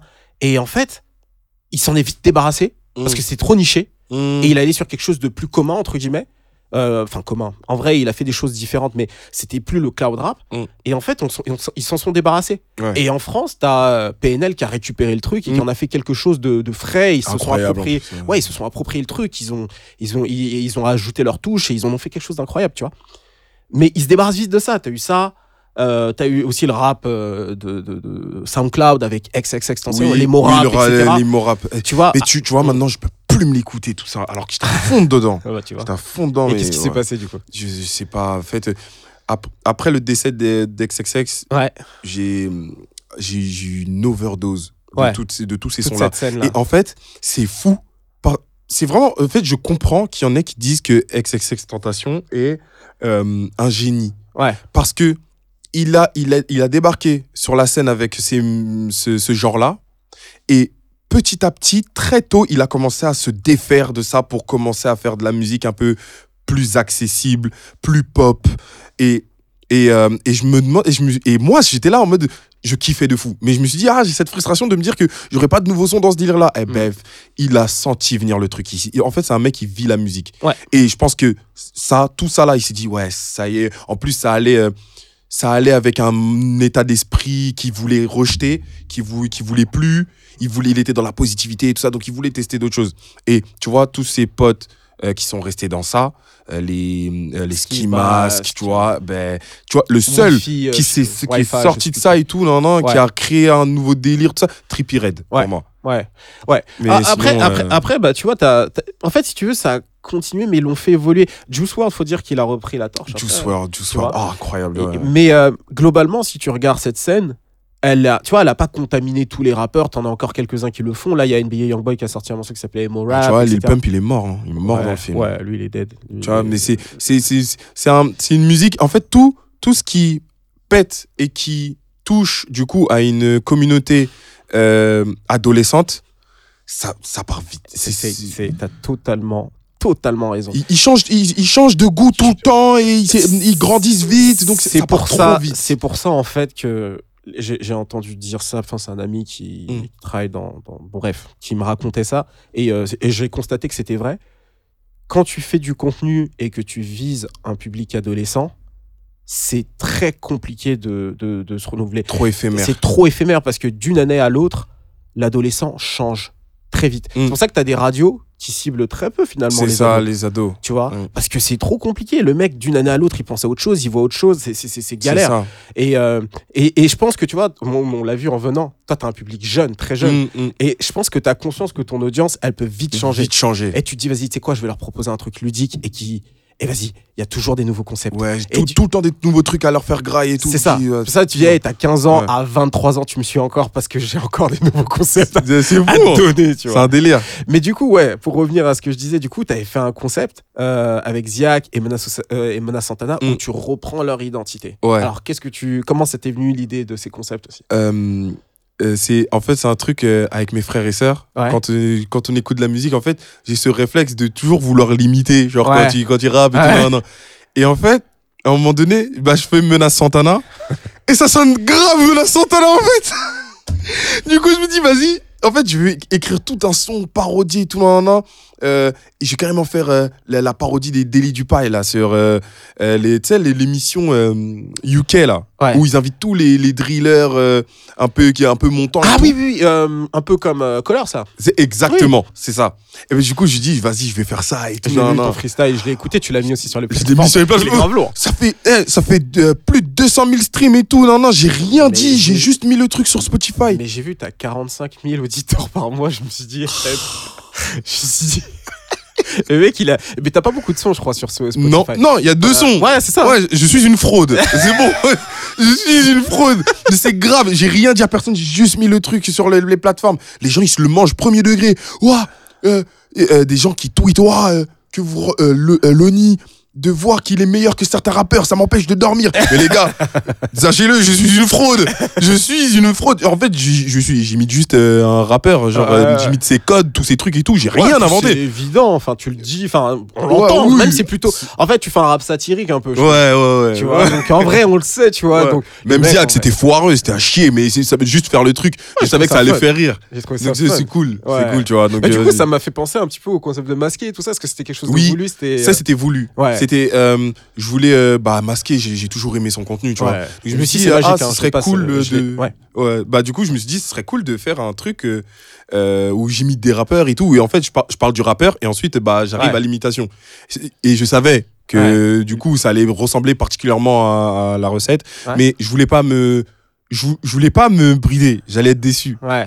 Je me suis dit vas-y je le fais quand même Ouais, je vais aller au bout. je vais aller au bout et je vais je vais l'assumer Et puis, et puis euh, c'est c'est pas comme si tu t'étais dit, euh, je lance ma chaîne, je vais faire que ça. Non ouais je- Clashroom, voilà tu c'est fais ça Battle 5, tu fais Ops, et tu fais aussi les vidéos face caméra où c'est assez ludique. J'en ai, j'en ai fait mal deux, encore, ça m'a fait ouais. rire. J'ai fait sur Jacques Menace Santana, voilà. Après, Oui, voilà. Bon, après, Ouais. demain, si je dois en tu faire un, pourquoi pas. tu hein. Voilà, c'est ça.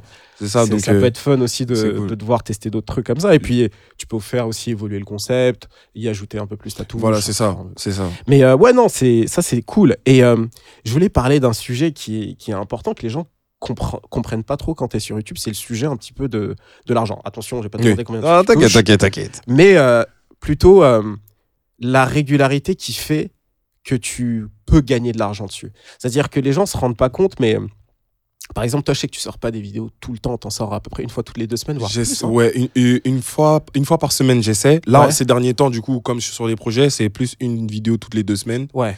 Mais euh, ouais, sinon, j'essaie de vraiment, je suis sur une vidéo par semaine C'est et tout. super compliqué de gérer ça, de gérer les partenariats. Toi, comment tu le vis euh, perso? Ah, alors, euh, je vais t'avouer un truc. C'est le, c'est l'aspect qui me saoule le plus dans ce que je fais. Eh, ça me saoule. Tout ce qui est administratif, ça me casse la tête. Genre, euh, gérer euh, les, le- tout ce qui est partenariat, genre les négociations, ça me saoule.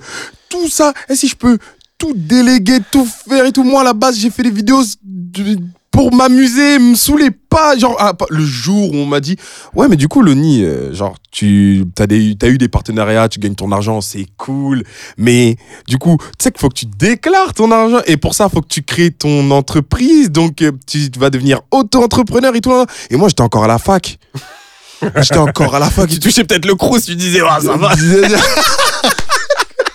T'étais là, t'avais, t'avais ton crous là, on te dit, crée une entreprise, truc. Tu Ah, dis, mais ça qu'est-ce que je vais faire hein Qu'est-ce que je vais faire avec ça Non, mais vraiment, je- en plus, euh, c'est plein de trucs parce que on te contacte, euh, t'es t'es plus sous la tutelle de tes parents, euh, tu sais, surtout euh, les, tous les impôts et tout. Non, non, maintenant, c'est toi qui gères tout ça et tout. J'avais la tête qui gonflait d'informations. Genre, tout me tombe dessus comme ça. Genre, je peux pas juste faire des vidéos, laissez-moi tranquille. Genre, il y a tout ça et tout. Et après, petit à petit, bon, bah, tu t'y habitues, tu comprends que bon, bah, ça fait partie du jeu. Euh, encore plus quand du coup, tu veux faire de YouTube ton métier. Donc, euh, forcément, il faut que tu, sois, tu baignes dedans, tu vois. Ouais. Euh, bon, voilà. Ouais. Mais euh, justement, gérer un peu financièrement entre une vidéo qui va sortir, Mm. euh, les partenariats, ton compte Instagram, etc. Est-ce que c'est des choses qui sont faciles à gérer? Enfin, faciles. Est-ce que c'est des choses que tu arrives à gérer plutôt C'est easy non, difficile. hein. C'est dur, hein. C'est dur, c'est tellement dur. En plus, surtout sur des projets euh, comme euh, bah, Clashroom, Ouais. où euh, bah, là, ça demande de, de, de, de l'investissement, ça Mm. demande que tu mettes un peu d'argent, en plus euh, que tu payes le, le cadreur, tout, tout, nan, nan. Quand tu mets de l'argent comme ça, Mhm. euh, qui sort de ta poche, t'es- t'espères avoir un retour sur investissement. Ouais. Donc, il faut que tu sois un minimum sûr de ce que tu fais. T'avais eu un partenariat pour ça d'ailleurs? Non. Et on, a, ça on avait essayé. Ouais. Alors, on avait euh, démarché avec, euh, du coup, euh, mon manager, on avait démarché une marque. Et en fait, cette marque-là nous avait inventé une histoire vraiment qui tenait pas debout. Comme quoi, en gros, notre projet, il est beau, il est trop hardcore. En fait, ce qu'on fait, du coup, quand on a parlé du projet de Clashroom, on leur a dit que ça ressemblait à Battle de rap, mais ce sera fait sous forme d'émission et tout. nan, nan. Et ils se sont dit, euh, ouais, non, euh, de- nous, ça va pas avec l'éthique, parce qu'en fait, vous, dans vos, punch, dans vos punchlines, vous dites des gros mots, ça va, c'est trop dur et tout. En vrai, je pouvais, je pouvais comprendre sur le coup, je me suis dit, bon, ok, on va sortir le premier épisode. Et en fait, ce qu'ils ont fait, c'est que quand ils ont vu que la vidéo, elle avait explosé, qu'elle a fini premier des tendances, etc., ils m'ont rapidement envoyé un mail pour dire Nous serions ravis de.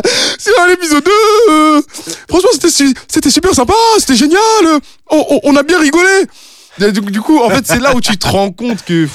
En fait, c'est le problème, c'est que les gens qui travaillent pour ces marques Mm. sont complètement à côté de la plaque en ce qui concerne l'influence, les youtubeurs et la jeunesse. En fait, ils vont essayer d'y mettre un filtre d'adulte Mm. sur un contenu de jeune. C'est ça.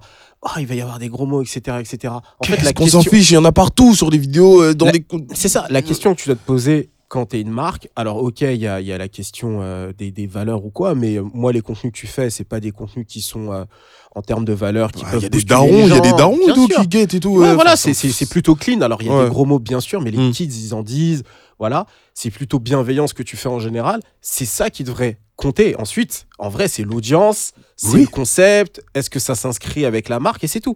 Le problème, c'est que les marques comme ça, elles, sont en- elles pensent que tu vas faire un, cont- un contenu ultra lisse et que l'audience va suivre forcément. Non, toi, tu as ton concept, elle devrait laisser le créateur faire son C'est truc ça. à partir du moment que tu as enfin que tu connais l'éthique et euh, plus ou moins la ligne éditoriale de- du créateur de contenu, Mm. en fait, ça devrait suffire. À partir de là, tu dis, OK, il me propose ça, vas-y, let's go, il va Ouais, toucher l'audience. Et là, ce qui s'est passé, ils ont, ils sont, ils ont, ils sont passés pour des, des, des, des rigolos en vrai, parce que là, c'est, ah oui, en fait, ridicule. ça fait, du- ça fait des vues et les gens ont pas trouvé ça. Bah, bah, tu vois, euh, ils ils ont m'ont- pas dit, ah, il y a trop de gros mots, ils ont pas dit ça. Au contraire, ils ont l'air de- C'est fou parce qu'ils m'ont proposé un, un cachet de zinzin en plus euh, Ouais. pour le prochain épisode et tout.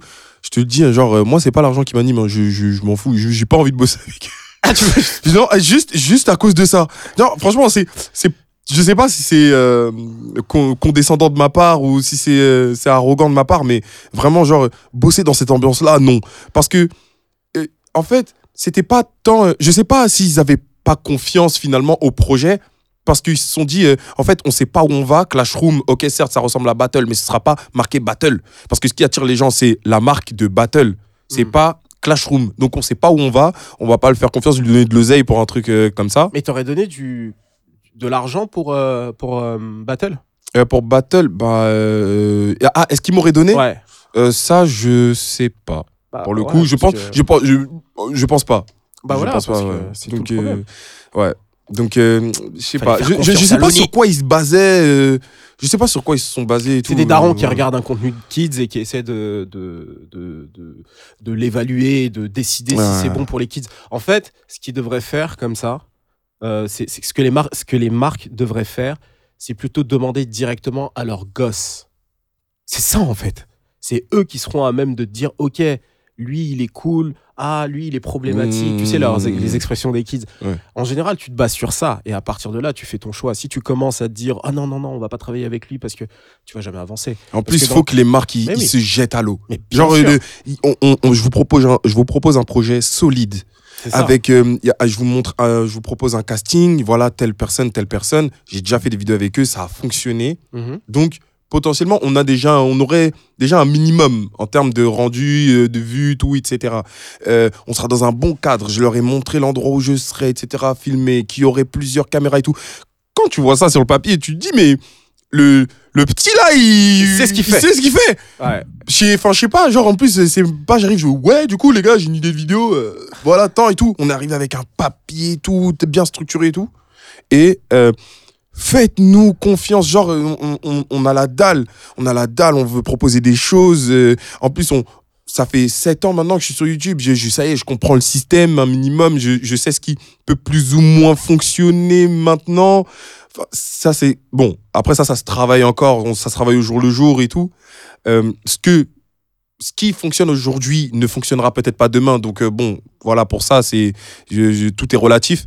Mais je voilà, je, je- je propose un truc vraiment solide. Les gars, faites-moi confiance, tu vois. Et on a trop ce problème euh, en France. Et c'est pour ça que du coup, il y a beaucoup de gens. Et peut-être ça emmènera sur un autre débat. Mhm. Il y a beaucoup de gens qui délaissent petit à petit YouTube pour aller sur d'autres plateformes comme TikTok, euh, euh, Instagram et tout, nan, nan, parce que c'est du contenu plus facile. Mhm. Euh, quand tu as des idées, dès que ça donne, c'est un peu sophistiqué, tu sais que tu as besoin d'argent. Ouais.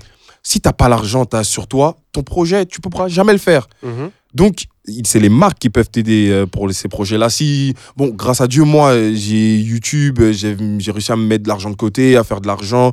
Euh, maintenant, quand je fais des gros projets, bah, j'ai un retour sur investissement fois 2, fois 3 Mhm. parfois. C'est cool. Mais, euh, euh, enfin, voilà, ça sort quand même de ma poche. Alors, il y en a, ils peuvent pas faire ça. Ouais. Donc, leur, le- leur laisser cette occasion. J'avais déjà eu un rendez-vous euh, avec euh, une euh, commu- community manager de YouTube. Je lui avais expliqué tout ça et tout. Et elle souriait. Elle me dit Ouais, mais c'est tellement plus compliqué que ça et tout. Et je comprends aussi. Ouais. C'est c'est dur de se dire Ouais, vas-y, je vais. Tel créateur, je lui, allez, je lui donne 10K et hop, il fait un truc et tout. Ouais. faut quand même qu'il y ait quelque chose de structuré. faut que tu saches quand même quelle audience il va toucher et tout. Il faut quand même qu'il y ait une base. Ouais. Quand tu as une base, tu as tout. Mm, mm, mm, mm. Qu'est-ce qui vous fait peur? Mettez, donnez-moi, je vais faire un truc cool. Non, Je, vous aurez un retour. Enfin, je crois, je crois que, je sais pas si c'est le man- mindset ici en France qui est comme ça. L'impression qu'on a trop peur d'investir dans des trucs euh, qui peuvent, qui en valent la peine, tu vois. Moi, j'ai l'impression que c'est typiquement français. En fait, on, on- tu vois, globalement, même la culture de l'entrepreneuriat, tu sais, c'est pas quelque chose, euh, c'est quelque chose de récent, tu vois. Mm. On essaie de le pousser un maximum, mais en Oui, vrai, ça euh, c'est récent. Ouais, parce que de base, les gens ont peur de tenter des choses, de, de se lancer, à- de, Mm. de se jeter à l'eau, tu vois. Et, euh, et euh, YouTube, c'est quelque chose de tellement peu conventionnel que les gens ne veulent pas prendre de C'est risques. ça, tu ne vois, pas prendre et- de risques. Ouais. et c'est le problème euh, euh, qu'on rencontre, nous, en tant que créateurs de contenu. Et tu disais quelque chose d'intéressant. Les gens le délaissent de plus en plus YouTube pour aller sur TikTok et réel. C'est, enfin, Instagram, Ouais, globalement, c'est ce que tu as ressenti, Ouais, toi. c'est- euh, moi, c'est l'impression que j'ai. euh, bah, de plus en plus de jeunes. Moi, je me souviens à l'époque, je trouvais, je voyais trop de, de, de petits de, de 12 ans devant leur caméra sur YouTube. Je me dis, ouais, qu'est-ce qu'ils font ici Euh, Va jouer au Lego, je sais pas. Et, et ben, toutes ces personnes-là, ces profils-là, je, je, les, je les trouve plus sur YouTube. Ils sont tous chez TikTok, ils sont tous Ouais. sur Instagram en train de faire leurs petits trucs et tout. Et en plus, il y a ce truc où, quand on est petit, on est hyper actif, on a besoin de voir plein de trucs, de tout, de, de- plein de trucs. Tu t'as pas, quand t'as cet âge-là, t'as pas envie de t'arrêter euh, trop longtemps sur une vidéo de 8 minutes. Ouais. Ouais. T'as envie de rester sur une- un- du contenu, euh, du, du contenu rapide. Ouais. Ils font Ouais, du truc et. TikTok, c'est quoi? C'est du 1 minute. euh, Ils font 3 minutes grand max, mais personne fait du contenu de 3 minutes. Ouais. Ils font général, des- c'est une minute 30 secondes. Une Bon, minute, voilà, même une minute voire 30 moins. secondes, voire moins. Et ils se, le, ils se le mangent et voilà, c'est à foison, c'est à foison, foison, foison, foison. Et c'est pour ça qu'il y a plein, on se rend compte que du coup, il y a plein de, de gens qui ont des d'influenceurs sur TikTok et tout. Il y en a tellement que je connais pas. Ah ouais, non, mais c'est un autre Tellement, monde. c'est un autre monde. Il y en a plein. Non, mais mec, franchement, je me suis dit euh, ces dernières années, et, et tu me l'as dit aussi, et tu Mm. me l'as fait remarquer, sur YouTube, c'est vraiment le contenu plus sérieux, plus Ouais. long, etc. C'est pour ça que moi, je suis allé sur YouTube de base, parce que c'était la plateforme qui me correspondait le, et qui me correspond encore le mieux, tu vois. Mm. Mais sur TikTok et, euh, et sur Instagram, ce qui s'est passé, à mon avis, c'est que les réseaux sociaux ont commencé à, être, à toucher de plus en plus des cibles. Ça commence à être niché, tu vois. Mm. Genre, euh, en général, c'est vrai, c'est vrai que c'est les enfants qui commencent, à, qui commencent avec les réseaux sociaux, genre Snapchat Mm. euh, à l'époque et tout ça, même Facebook. Et ensuite, c'est les plus vieux qui prennent le réseau et qui se l'approprient. Ouais. Mais euh, là, dans le cas de TikTok, t'as l'impression vraiment, en tout cas pour le moment, tu vois, c'est vraiment les kids, tu vois, Mm. donc les jeunes entre, vas-y, entre 7 et 15 ans, ils Mm. sont chauds de fou là-bas. Et moi, je connais absolument personne là-bas. Ah. Et je me disais justement que j'allais me lancer sur TikTok parce que j'ai une idée maintenant, est-ce que je peux tenter là-bas Mais, euh, mais c'est vraiment devenu euh, des, des mondes fermés. Ouais. Genre, tu es sur TikTok, tu connais les influenceurs de TikTok. Sur Oui, Réel, tu as Oui. des influenceurs sur euh, Instagram. Mais je vais te dire un truc, je vais te dire un truc, tu vas péter un câble. Là-bas, nous, on On- est personne. Ouais. Eh, tu, fais- tu mets un commentaire quelque part et tout, personne te calcule. Non mais alors déjà, de mais moi je te disais déjà moi mon audience c'est vraiment pas une audience de kids. Genre je te le disais on, on l'a on l'a constaté. Genre si t'es en dessous de 18 ans j'ai l'impression que tu me connais pas. Tu me connais pas tu sais pas qui je suis tu vois je suis juste un daron comme ça avec une beubare là qui marche. Et, euh, et, euh, et, et quand je vais sur TikTok, enfin, je m'en rends bien compte qu'il y a personne, tu vois, qui va me connaître. Et, euh, et j'ai vu que c'était le cas aussi pour plusieurs autres influenceurs. C'est vraiment les gens, ils sont dans leur monde, ils Mm. font leur truc. Et quand je vais sur la plateforme, je me dis, waouh, là, il y a tout à redécouvrir, tout à refaire, etc. Et sur réel Instagram, c'est encore, je trouve c'est encore différent, tu Mm, vois. mm. Par exemple, il y a le gars, la MAF des rouleaux. Ah, ça me dit quelque chose. qui Oui, danse oui, comme oui, ça, oui, oui, celui qui fait ça. Genre, ouais, mais comment Il sort d'où d'où il sort C'est un truc de ouf. Typiquement, tu vois, il est dans un monde. Et puis, j'ai l'impression sur. Alors, je connais pas bien TikTok encore, mais j'ai l'impression que sur euh, Instagram, t'as des influenceurs dans. Alors, moi, je regarde des trucs de nature, des fois, des trucs d'animaux, des conneries, tu vois. Et genre, il y a beaucoup de gens comme ça dans les réels euh, sur Instagram, mais il y aura pas tellement ça sur euh, TikTok, peut-être, Mm. tu vois. J'ai l'impression que c'est très segmenté maintenant. Mm. Et les mecs comme moi qui font des contenus longs, genre en mode documentaire, vas-y, ils restent sur YouTube, tu vois. Ouais. Donc maintenant, c'est. Quand t'es sur YouTube, tu regardes pas des contenus courts. En général, les gens aiment quand c'est long. Non, quand c'est long. Et euh, sur, sur Instagram, c'est court. Nous, sur le compte Instagram d'Iconic, les petits contenus euh, qui Mm. se mangent vite, ça marche bien. Mm. Et, euh, et sur, euh, et sur euh, comment?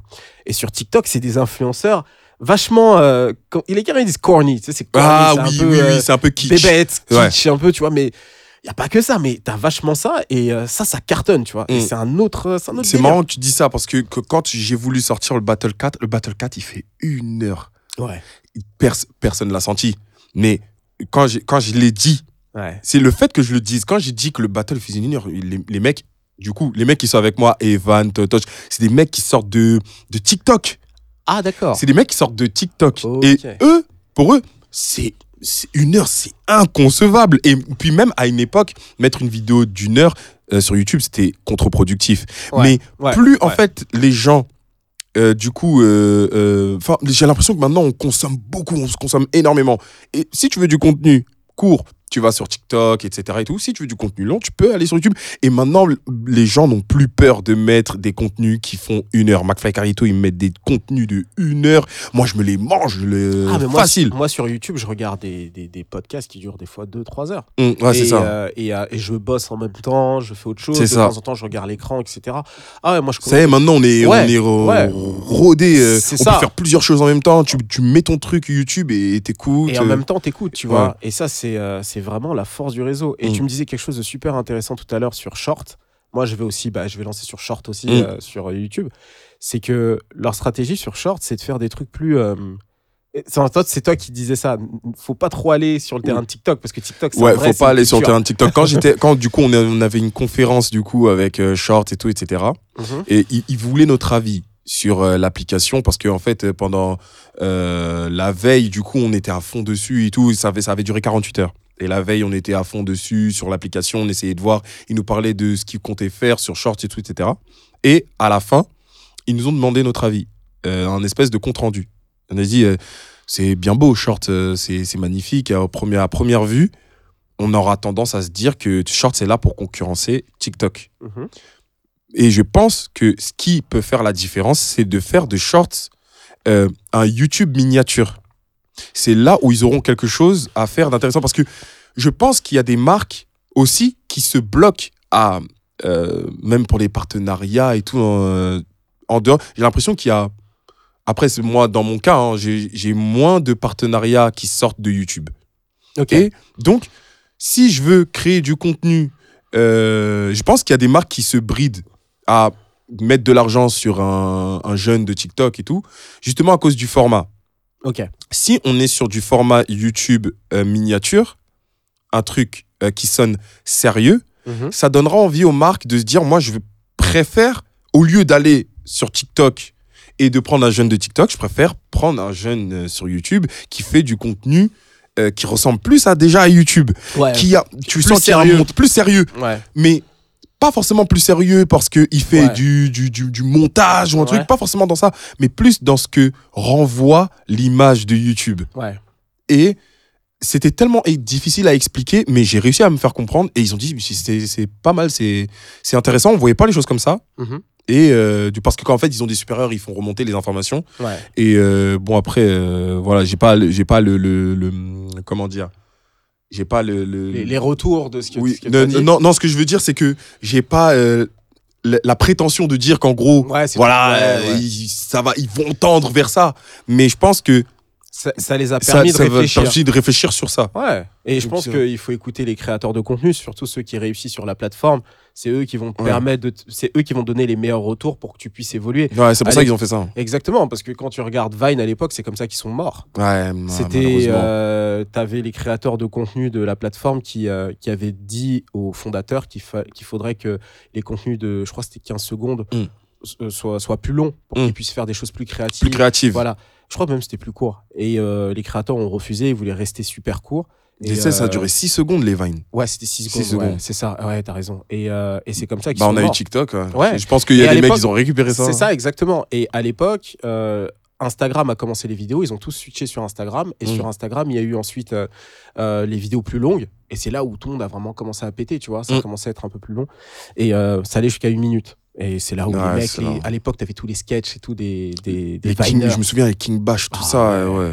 King Bash et tout. J'adorais hein. J'avais rencontré Splack, je me rappelle à LA quand Ah, j'étais et ouais. tout, Splack, il y avait Il est marrant. Ouais, il était drôle. Enfin, toute leur équipe, là, à un moment donné, je suivais pas mal ce qu'ils faisaient. Je trouvais ça super intéressant.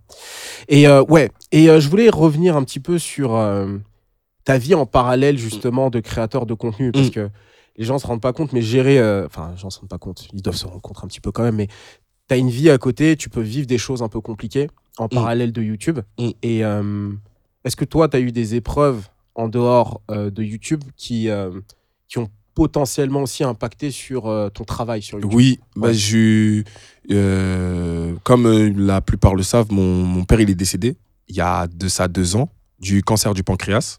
C'était un cancer foudroyant, donc on l'a vraiment perdu rapidement.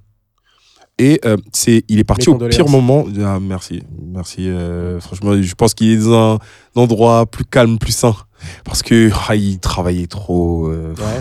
il travaillait trop, il travaillait trop. euh, il était technicien euh, dans le froid. Ouais. Et, et c'était, ça veut dire, il se lève à 5 heures du matin, tout ça. Enfin, c'était tout le temps, tout le temps comme ça. Il prenait jamais pause, jamais de vacances, rien. Et pendant qu'il avait son cancer, c'est trop. Il, il avait le cancer, il, tra- il a travaillé longtemps pour- avec le cancer. Donc, euh, c'est un, un délire, tu vois. Euh, c'est c'est des gens, ils se plaignent pas, euh, ils ont mal quelque part, ils disent rien. euh, bon, c'est la voilà. génération de nos parents. la génération de nos ils étaient Voilà, vachement. ils sont dans ça. ils ont immigré, ils sont venus ici, ils ont dit ok, on bosse. On, voilà, on on, baisse la on tête, donne, on on- donne tout ce qu'on a donné à nos à nos enfants, enfants, et, et- voilà, c'est ça. Et on verra ensuite. Ouais. Et, donc, euh, ans, ouais. Et du coup, il est, en fait, il est parti au pire moment parce que c'était un moment où, en fait, bon, YouTube, ça, ça va. J'avais un bon bagage, j'avais 200 000 abonnés, mais je, je gagnais pas des masses, euh, pas assez pour vivre. Et euh, je savais, j'étais à la fac et je faisais un truc qui, qui me saoulait de ouf. J'étais en, éco-gestion, économie-gestion. J'en pouvais plus.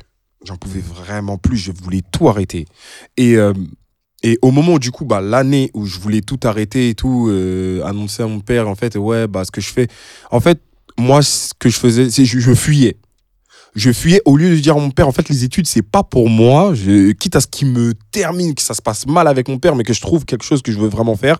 Bah, en fait, je fuyais. Euh, je lui disais, ouais, euh, la filière dans laquelle je suis me convient pas, je vais aller ailleurs. Ouais. Ça allait être comme ça trop longtemps. Et donc, ce qui s'est passé, c'est que quand mon père, euh, du coup, est tombé malade, etc., j'ai eu une prise de conscience où je me suis dit, je sais qu'il a vécu une vie euh, de malade, il a une vie euh, de chien. Je ne veux pas avoir la même vie que lui, c'est je, je- c'est pas possible. Je veux kiffer, j'ai envie de faire quelque chose que j'aime. Euh, L'argent, c'est bien, hein, mais euh, bah, En fait, le truc, c'est que nos parents nous ont donné la possibilité de, de pouvoir avoir un maximum d'opportunités, de faire Ouais. ce qu'on ce qu'on aime vraiment. Mm. Et, euh, et c'est clairement ce qu'il a fait en quelque sorte en se sacrifiant pour toi. Mm, et euh, ouais. c'est ça que tu as réalisé. et tu te ouais, j'ai réalisé que te dis, vas-y, ok, euh, j'ai ouais. l'opportunité de le faire. J'ai quand Il même- voulait que je fasse des études, que j'aille dans le Ouais. truc. C'était vraiment son truc, mais je pense qu'il avait vraiment envie que je sois. euh, c'est- Épanoui. C'était, c'était- ouais. il- en fait, il voulait que je sois quand même épanoui. Il voyait ce que je faisais sur YouTube. Il me disait rien. Tu connais les darons. Ouais. me dis rien, mais quand il va au bled, ouah, euh, tout le monde, voilà, il ce qu'il fait, et tout, nan, nan, et tout le monde l'applaudit. ouais, Donc je savais qu'il était fier, de ce que je faisais. plus ta daronne qui était. euh, Ma mère disait- démonstrative, ah ouais, Ouais, ouais, elle a ouais. toujours kiffé ce que je faisais. Ma mère, en fait, elle est dans, bah, elle est dans la création. Elle est modéliste. Donc forcément, c'est, je pense que j'ai pris de de- d'elle de, ce Ouais, dans côté-là. Donc elle, elle, créativité. de- donc elle se lançait. Alors, en plus, elle a lancé sa société et tout, donc elle n'a pas Ah. peur de tout ça. Elle comprend tout ça. Mon père, lui, il avait du mal. Euh, Ouais. Lui, c'était quelqu'un peureux. Il entreprenait rien. Lui, il préférait avoir un travail bien Carré. ca- carré et il ramène connais son argent et voilà. Mm. Voilà, c'est ça. Genre, euh, monter son truc pour gagner peut-être un peu plus, tout ça, c'est pas. Non, Ouais. vraiment, c'est pas son truc. Non, ouais, non, mais euh, Ouais. bah, tu sais, comme je te le disais, je, je sais ce que tu as vécu parce que Ouais. j'ai perdu ma mère en Euh, t'as- 2018, Mm. enfin fin d'année. Un peu avant, en plus. Ouais, euh, un petit peu avant. C'est pour ça que bah, je t'avais envoyé des Mm. messages. On se connaissait déjà, Mm. mais je t'avais envoyé un message de soutien en disant hey, si tu as besoin de quoi que ce soit, Mm. n'hésite pas. Parce que quand tu crées du contenu et que tu fais un, un métier aussi public où les gens te voient, etc., où tu dois présenter, tu vois, Mm.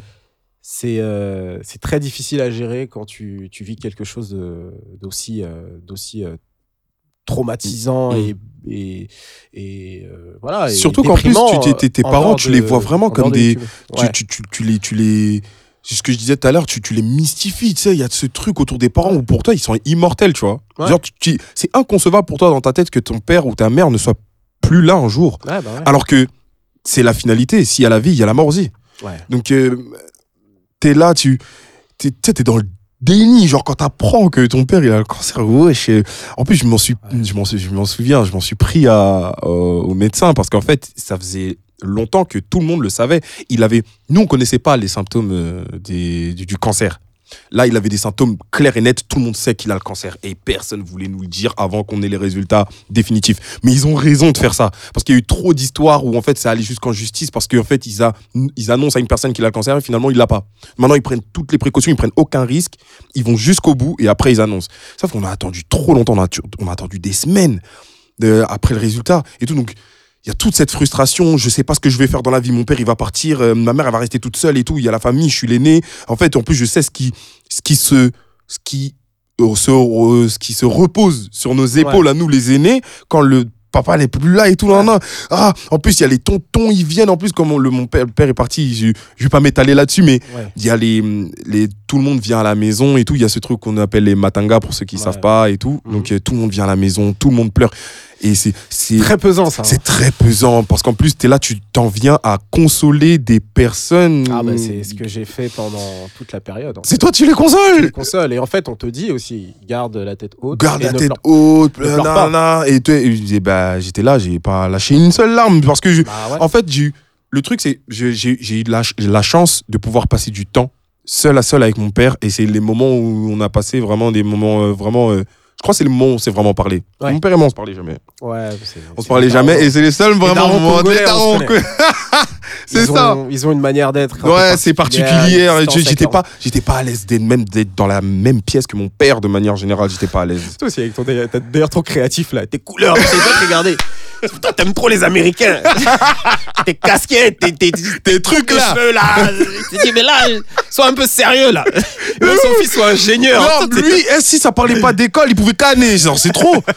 C'est trop, c'est que ça. Ça tourne c'est qu'autour de ça. génération, Donc, parce tu- que, ouais. ouais, à l'époque, lui, je pense, tu vois, enfin, j'en ai même la certitude parce que ça, il doit être la même génération que mon père et tout. Mm. La seule euh, solution pour s'en sortir à leur époque, c'était l'école. Ouais. Bon, mon père, il a fait euh, des études, il est devenu architecte et tout ça. Et lui, Ah ouais. pour lui, c'était l'école. L'école, Et hein. quand il vient, tu viens en Europe avec tes enfants, il faut qu'ils aillent à l'école. Ça est, à l'école aussi, c'est sérieux, c'est sérieux. Avocat, médecin, un truc sérieux. Mais tu sais, c'est tellement dur de leur expliquer qu'aujourd'hui, le monde, il a changé, qu'il y a tellement de... Il y a des, euh, moi, j'aimais bien leur donner des exemples de milliardaires parce que la plupart des milliardaires qu'on connaît n'ont pas fait d'études.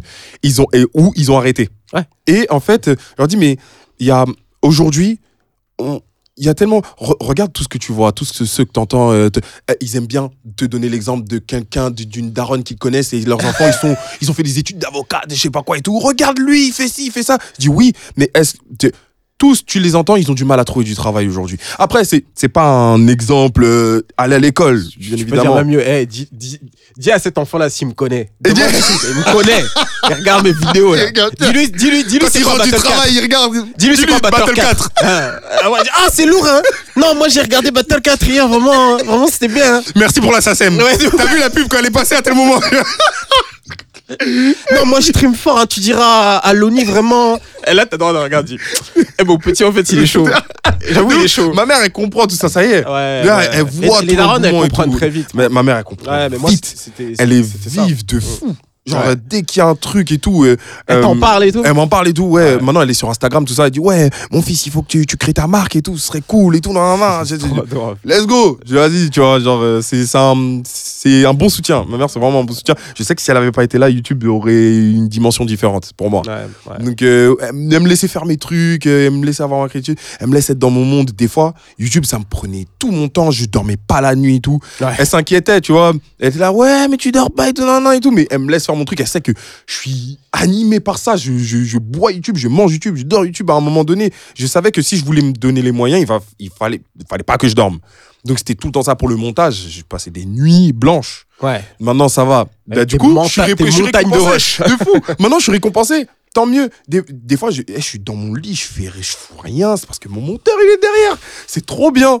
Tu vois, et bien. tout ça. Et ça, ça a mis du temps euh, pour lui expliquer que YouTube, voilà, il y a ci, il y a ça. Je suis payé grâce à Google AdSense.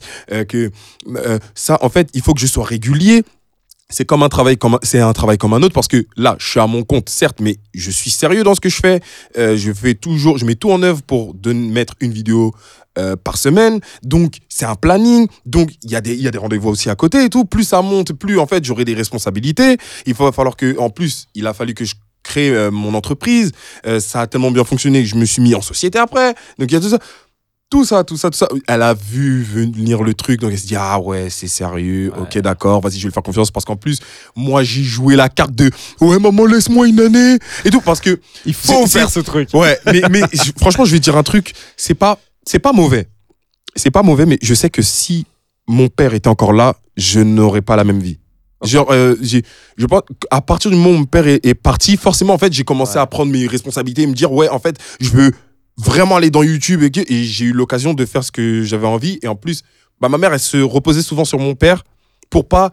euh, en gros, c'est vraiment lui, tu connais chez nous, c'est le chef de famille, Oui. c'est lui qui a le dernier mot. Donc là, en fait, maintenant, c'est elle qui l'a, entre guillemets. Mhm. Mais euh, je- comme il y a ce truc d'aîné, il y a un peu une position un peu plus haute aussi. Donc il y a ce Et l'homme de la où- maison aussi. Ouais, je suis l'homme de, voilà, l'homme de la maison et tout. Donc, eh, on essaye, on dialogue. On essaye Ouais. de, trou- de trouver un compromis. Et elle essaye de comprendre aussi où est-ce que je vais. Ouais, est-ce que tu as un plan? Ok, t'as un plan? Bah vas-y, va.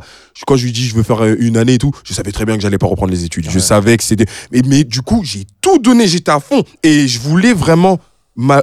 au fond de moi, prouver aussi à mon père que là où est-ce que je vais, c'est vraiment le truc, c'est là, c'est je suis fait pour ça, tu vois. Ouais. Et du coup, bah forcément, quand j'ai eu le million, Mhm.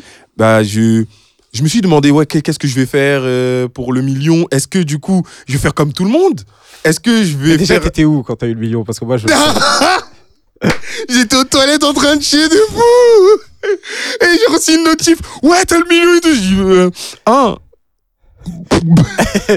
tout le monde a essayé de t'appeler, c'est ça Tout le monde m'appelait de ça tout. J'étais comme ça. Ah bah, ok, j'étais au chiotte de fou, les gars, sachez-le. Mais j'ai tellement eu le temps de voir venir le million que ça m'a rien fait. Vraiment, je suis Ouais. sincère avec vous, Bah ça oui. m'a rien fait. T'as bossé, tu, sais, tu devais progresser. t'allais Mais j'avais envie de, millions, de, fêter le coup. J'avais envie Ouais. de quand même de marquer le coup. Ouais. Et à ce moment-là, je me suis dit, bah, j'ai- j'ai- foncé, j'étais à fond sur mon objectif à tel point que j'ai- j'en ai, oublié de regarder derrière moi et de voir tout ce que j'ai fait. Et quand je l'ai fait, je me dis, ok, à mon père, s'il avait vu ça, il ce serait incroyable. Et c'est de là que j'ai eu l'idée de faire tout un son, un petit truc, du coup, pour le dédier à mon père euh, pour le million. Ah, c'est beau.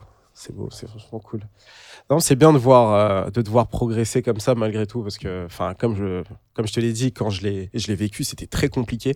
Mais tu Mhm. dois garder euh, la tête Ouais, froide. ça, a dû, ça a dû être compliqué aussi pour toi à ce moment-là, parce qu'il y a. Iconic aussi, tout ce que tu avais à gérer. C'est ça, c'est ça. Ouais. T'as une équipe, t'as une famille, t'as plein de choses qui, qui bougent. Et, euh, et j'étais très content de voir que t'as as beaucoup progressé. Et moi, c'est ça que j'ai Ah, vu, c'est qu'à un moment donné, t'as commencé à collaborer avec pas mal de youtubeurs. Oui, et t'as explosé. Et puis, c'est pas comme si euh, il t'apportait quelque chose et, et les gens re- regardaient pas ce que tu faisais. ouais, Non. voilà, c'est ça. Franchement, ça m'a les gens bien. adhéraient à ton travail et ça a monté très vite. Je me suis dit, waouh, il continue à monter. C'est Ouais, bien. franchement, j'étais content. Non, C'est- c'est c'est- je suis content que ça se soit fait aussi euh, petit à petit. C'est- Ouais. c'est- même si ça a monté vite, ça s'est pas fait. Ça a pas pété d'un. J'ai l'exemple de Mastu. Ouais. Mastu, ça a pété d'un. Eh, c'est un truc de Il a ouf. commencé quand YouTube, euh, Mastu? En même temps que moi, je crois. Ok. Il a commencé en même temps que moi. euh, bah, on s'est connus à cette période-là, à l'ancienne et tout, euh, de fou malade. Et, euh, et ensuite, euh, ça a explosé pour lui. Il a la Redbox, tout ça et tout. Et j'ai vu sa progression. J'ai pas eu ça, la même progression que lui. Lui, c'est- monstrueux ce qu'il a fait, tu vois. Et ben, j'imagine l'état dans lequel il devait être. Il, de- il devait être quand même un peu perdu. Et il devait Ouais. quand même être un peu perdu. Quand ça monte trop vite, Quand comme ça, ça, monte chaud. trop vite comme ça, c'est chaud. Genre, mais... moi, moi j'ai j'ai quand même eu une Ouais. bonne progression. Ouais. Je suis content. Et euh, en espérant que ça continue comme ça, franchement, j'ai Ah, vécu que de bonnes c'est choses. sûr. ouais. C'est sûr. Que de bonnes choses. Non, c'est clair. Et euh, au début du podcast, tu m'as parlé euh, de musique et de tes goûts musicaux et ça Mm. m'a vachement interpellé. Donc en fait, toi, moi, alors je vais te dire ce que je pense. Je pensais de l'extérieur que tu écoutais beaucoup de rap quinri, du rap français. Et bien sûr, tu avais un côté très. tu devais écouter beaucoup de Un chansons peu de manga. décalé. Ouais, des choses. Ouais. K-pop, les- tu sais, les sons des mangas, genre les La génériques de J-pop Naruto. et tout. Ouais. Moi, j'ai eu une Ça, période c'est chaise. Ça, Eh, c'est chaise bon, de vous. Ouais. Moi, j'écoute énorme. pas. Moi, ça, j'écoute Ah, pas. t'écoutes pas Non. Ok. Je me suis Ouais, dit je pas d'où, un peu. Parce que moi, j'avais une période comme ça vers mes 18-19 ans. Genre, là. euh, moi, moi j'écoute les remix drill. Genre, je Maintenant, ils font des remixes pour tout. Ils font des remix de fou. Moi, j'avais, à l'époque, j'avais un, j'avais euh, un MP3, genre en 2008. Et j'avais grave des sons, genre euh, d'animé, genre, tu sais, le générique de fin de la première saison de Naruto. Ouais. It's alright. J'avais des trucs comme ça, j'avais une période où j'écoutais grave ça et du RB. Donc, dans ma tête, Ouais. ça, n'avait rien à voir. J'étais dans un autre délire pendant un moment. Et je me suis dit, tiens, lui, il a dû passer par cette étape-là, écouter de la K-pop, du rap quinri et du rap français. Mm. Mais là, tu m'as dit que t'écoutes beaucoup de variétés. Ah, moi, j'aime trop, euh, j'aime beaucoup la variété. Hein. T'écoutes quoi du coup en variété Euh, euh, Tame Impala. Ok. En ce moment, je me, je m'écoute beaucoup. Euh, Il y a euh, euh, celui qui chante Take me to church. ah.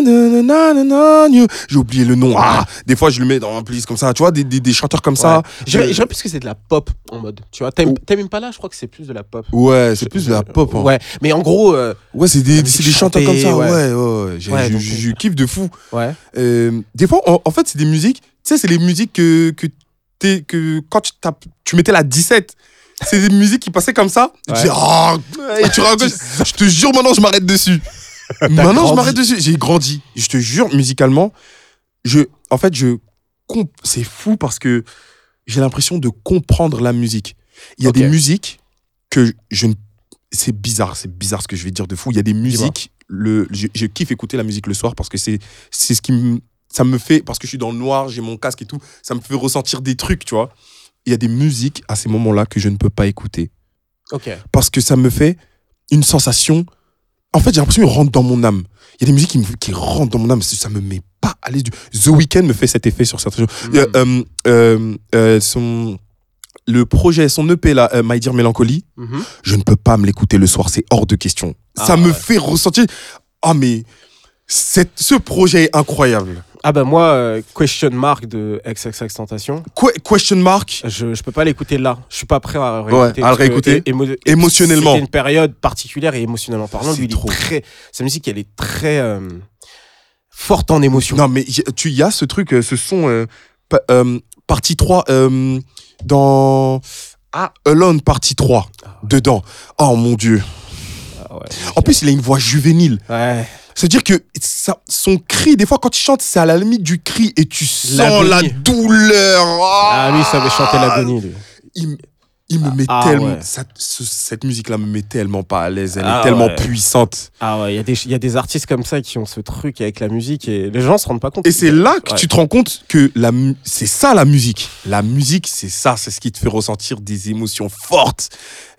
Pas forcément dans le bad, dans le bad mais même Mhm. dans le truc où ça donne de l'énergie. La musique, c'est ça. Et c'est pour ça que ça fédère, parce que ça parle à tout le monde. Tout le monde vit la musique d'une manière différente. Euh, tout le monde, euh, quand il écoute une musique, ça lui fait ressentir quelque chose et tout. C'est trop, ça parle à tout le monde. Ouais, non, c'est clair. C'est trop. donc, euh, toi, t'es sur des musiques euh, alternatives, Ouais. chill, on va dire variété aussi. Parce que moi, quand tu me dis variété, moi, je pensais direct à Adèle, son dernier projet, Ouais, je me le fais c'est- magique. C'est magique. Moi, je l'ai écouté pour Noël. Ah ouais, Je trouve pour la période de. Noël, c'est génial cet album. Ah, c'est trop. C'est, c'est, c'était. Adèle, vraiment, elle a pas volé son succès. Oui, oui, oui. Ah oui. Ah, je n'ai pas peur de le dire, son dernier projet. Ah, Euh, son son là. euh, you in the- euh, Love in the dark. Oh Ah, là ouais. là là là Ah, là. ouais. Mais me foutre en l'air. Non, mais t'as des Non. artistes comme ça, euh, comme Frank Ocean. Frank Ocean. Frank Ocean, Frank genre, c'est un artiste que. En plus, il me ramène à des époques. Bon, ça, c'est souvent les artistes qui font ça. Mm. Mais c'est très, très fort en, en émotion. Genre, il y a un morceau dans. Tu vas l'écouter, là, je pense, à- en partant, mais. Mm. L- le dernier morceau de son dernier album, il parle Mm. à sa mère. Il explique euh, que maintenant, il peut s'en sortir. Ouais. Amand, maman, amand. Et puis, il- la manière dont il va faire euh, la chanson, la, la- la pi- il va pitcher sa voix. Mm. Il dit. euh, euh, en gros, il explique qu'il est. Kanye. West, j'ai l'impression qu'à un moment donné, il s'inspirait un peu de ce que faisait Frank Ocean dans Je ce délire-là. Je pense qu'il pitchait les voix. Non, oui, oui, dans la manière, tu sais, même de chanter, tu sais, c'est. Tu, tu, c'est brut. Mais Frank Ocean a beaucoup bossé euh, avec euh, Jay-Z et Kanye West. Hum, ah, bah, ça m'étonne pas. dans la Bah, tu vois, ça m'étonne. Bah, tu etc. vois, j'en savais rien, Voilà. ça m'étonne pas. Et donc, euh, c'est sûrement dû à ça. Et je pense même dans l'écriture, il a, il a souvent été crédité. Hum. Donc, ouais, ouais, ouais, clairement, t'as as, raison. Et euh, il avait, dans, ce dernier, dans ce dernier morceau, il, il dit euh, I'm not the guy, I'm just a guy. Genre, je sais pas, il, il racontait en gros qu'il était simple et qu'il avait réussi à s'en sortir. Mm. Il faut que je, retourne sur le son. Et je me rappelle, je l'écoutais le morceau, je dis putain, quelle preuve d'humilité, mais en même C'est temps. ça. Je sais pas, les- les- les- il- lui, il me met vraiment dans des moods. C'est fou, vois, hein. Et lui, il comprend, et tu sens que lui, il, il, il, com- il comprend ce que c'est que la musique. Il, il va pas donner de la musique parce que vous, vous- le public en veut. C'est ça. Et, et je lui en voulais beaucoup pour ça parce que depuis, de- depuis bah, Blonde, c'est sorti 2016. quand? 2016. Ouais. Depuis- il nous a rien lâché. Au début, je lui en voulais et et avant de justement de comprendre ce que c'était que la musique, lui, il vit la musique. Ça veut dire que si il sort un truc, c'est parce que ça devait sortir. Voilà, c'est ça. Il en avait besoin. Ouais. Et, et- et ne t'inquiète, Frank Ocean, ne sors rien tant que tu t'as pas envie parce qu'on sait que ce sera de la merde. Si si tu dois, si un jour ça doit, il y a un truc qui doit sortir, c'est parce qu'on on sait que ça devait sortir. C'est ça. En fait, t'as Ouais. des artistes comme ça, euh, comme Adele ou lui, qui sont pas des artistes euh, faits pour rentrer dans les tendances TikTok, C'est ça. etc. Ils se disent. Ils s'en foutent. Ils s'en foutent. D'ailleurs, Adele, foutent. elle a dit, euh, je- on m'a dit de faire des trucs pour s'adapter peut-être à TikTok. Elle a dit, tous ces enfants ont des mères. Ils- C'est leur mère m'écoute. Je dis, c'est putain, ça c'est. Ça, c'est queen shit. Tu vois, genre, Ouais. elle a dit un vrai De truc. C'est magique. Et c'est vrai, c'est c'est typiquement le genre d'artiste qui n'a pas besoin. Kendrick Lamar aussi, je le mettrais dans cette, euh, vague, Mm, dans cette mm, euh, vague-là. mm, c'est mm, des mm. artistes qui sortiront pas beaucoup de musique, mais dès qu'ils sortent de la musique, ça a du sens, ça a de la substance. Exactement. Et c'est là pour euh, dire quelque chose. Tu Leur vois, musique, c'est eux. C'est ça, vraiment. Ouais. C'est leur musique, c'est eux, c'est c'est ce qu'ils représentent et tout. Tu sais, il y a des gens comme ça, tu as l'impression que ils sont là juste pour euh, faire du faire plaisir à- au, au- au portefeuille de leur label, euh, tout ça et tout. Euh, malheureusement, euh, la trois quarts de la musique que vous écoutez, ce qu'on écoute, Ouais, bah, ouais, c'est ça. ouais, ouais, ouais. Et il y a ces artistes qui arrivent à se défaire de ça. Et... Moi, moi, après, j'aime les deux. hein. Oui. J'ai- J'aime les deux, mais il y a des sûr. artistes. Il y a des artistes. Par exemple, moi, je suis un gros fan de Drake et je sais Mm. que Drake, il veut toujours être devant nous. Mais je sais que si, si, si- en fait, il est dans un, dans un, dans une période où il peut se permettre de faire ça. Ouais. J'aimerais plus qu'il, j'aimerais plus qu'il prenne son temps pour faire de la musique et qu'il essaie moins de toucher risques, tout le hein. monde. Ouais, qu'il Ouais. prenne plus de Je pense qu'il est dans son truc où il veut toucher tendance TikTok, voilà, ça y Il est, veut toujours il être veut toujours au top. devant, être au top, au top, au top. Et je pense qu'il est dans, il est à un moment où il, il peut se permettre de Mm. prendre son temps. Après, toi, t'es un peu jeune, je pense pas que tu l'écoutes beaucoup, mais Jay-Z, c'est ça. Quand Mm. il est arrivé avec 444, c'est un album qui a marqué beaucoup, beaucoup de fans de Jay-Z. C'est un album qui est compliqué, très intellectuel, mais le contenu de l'album, c'est c'est un album en fait qui a créé la conversation jusqu'aujourd'hui. Il a fait platine en une semaine, je crois, non? Ouais, ouais, je crois, ouais. Je Ouais, crois, je comme rappelle ça. Mais il a Il fait tout le temps platine. Ouais, ouais, de ouf. Il- Et il, a, il parle de black ownership. Tu vois, Mm. c'est le fait que les Renois possèdent des choses. Oui, oui, ah oui, ça j'en avais entendu parler. Et il Il a commencé à mettre un peu ce mindset, en Ah, gros, euh, les- n'hé- n'hésitez pas Voilà. à créer des choses. nous, exactement ouais. arrêter de prendre des, les avances Ouais. aussi facilement. Réfléchissez vraiment à posséder ce que, Mm. ce que vous lancez. Mm. Euh, les relations de couple. Mm. Il a parlé de, de- il a montré de la vulnérabilité Ah, la en parlant euh, de, De sa tromperie. ouais, de sa tromperie, de l'adul- de l'adultère euh, avec euh, avec Beyoncé, tout ça. Mm. Bref, il a vraiment dit des choses et il a fait cet album pour dire des choses.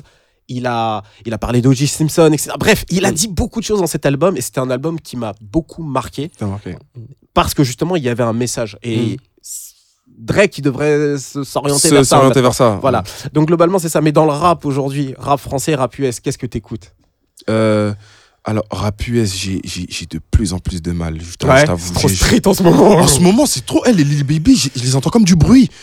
Vraiment, je, je les entends- je te jure, le rap en ce moment, Ça- ça, me, ça me un peu. C'est pour ça que je me. Maintenant, c'est plus la pop et tout. Ah, ça me fait du bien. Ouais, t'as grandi. J'écoute d'autres choses. Rap, rap, rap. En fait, c'est pas rap, rap parce que j'écoute que tu rap, c'est rap, rap, rap parce qu'il y en a, ils font. Genre, arriver à un certain stade, à un certain niveau de leur carrière, oh, ça y est, genre. euh, je fais de l'argent, je m'en fous maintenant. Ouais. En plus, il y a de plus en plus ce truc dans les textes de ouais, je suis juste là pour euh, faire ma quicheta et après je me barre. Ah oui. Ah oui. Et euh, quand- ça veut dire maintenant, c'est- si tout le monde c'est est dans cet état C'est d'esprit, euh, ouais, vous avez rien à raconter. dans le rap de la rue. Ouais. Surtout dans le rap de la rue, tous les C'est aujourd'hui trop les dommage. c'est ça. En fait, t'as beaucoup de rappeurs aujourd'hui euh, qui sont en fait des mecs de la rue. Mm. Or avant, c'était euh, les rappeurs, c'était vraiment des mecs qui kiffaient rapper et Oui. qui se mettaient et qui racontaient un petit peu ce qui se passait autour d'eux. Maintenant, c'est le rap pour s'en sortir et Exactement. gagner de l'argent. Genre Baby, il rappait pas il y a pas si longtemps, tu vois. Mm. Et il s'est mis à rapper pour ça. Après, il se trouve qu'il a un talent, même si sa musique est vachement répétitive. Ouais. Et ça, je te l'accorde totalement. Mais tu sens qu'il y a ça. Et euh, mais t'as des artistes. Mais tu vois, Roddy Rich, Roddy Rich, pardon. Ouais. Roddy Rich, son, oh là là, son, son- dernier album Ouais. est un. Ah, Il y a- beaucoup aimé y a Live, la, aucun- Live C'est la première fois que j'ai écouté un album, pour moi, il n'y a aucun son à jeter. Ah, Aucun. très musical. Toi, t'es. Ah, t'es moi, j'ai senti, c'est- l'album versatile que je cherchais depuis longtemps. Ah, ok. Ah, il est trop Ouais. versatile. J'avoue- euh, qu'il est. J'avoue que j'ai j'ai bien aimé l'album. L'influence de Young Thug et tout, tout. euh, Ouais, met ouais, à sa sauce, à sa sauce, j'ai kiffé. Ah, Il- on n'aurait pas dit son, son fils euh, il- illégitime ou je sais pas quoi. Genre, euh, il arrive. euh, Tu sais, Young Thug, c'est grave ça.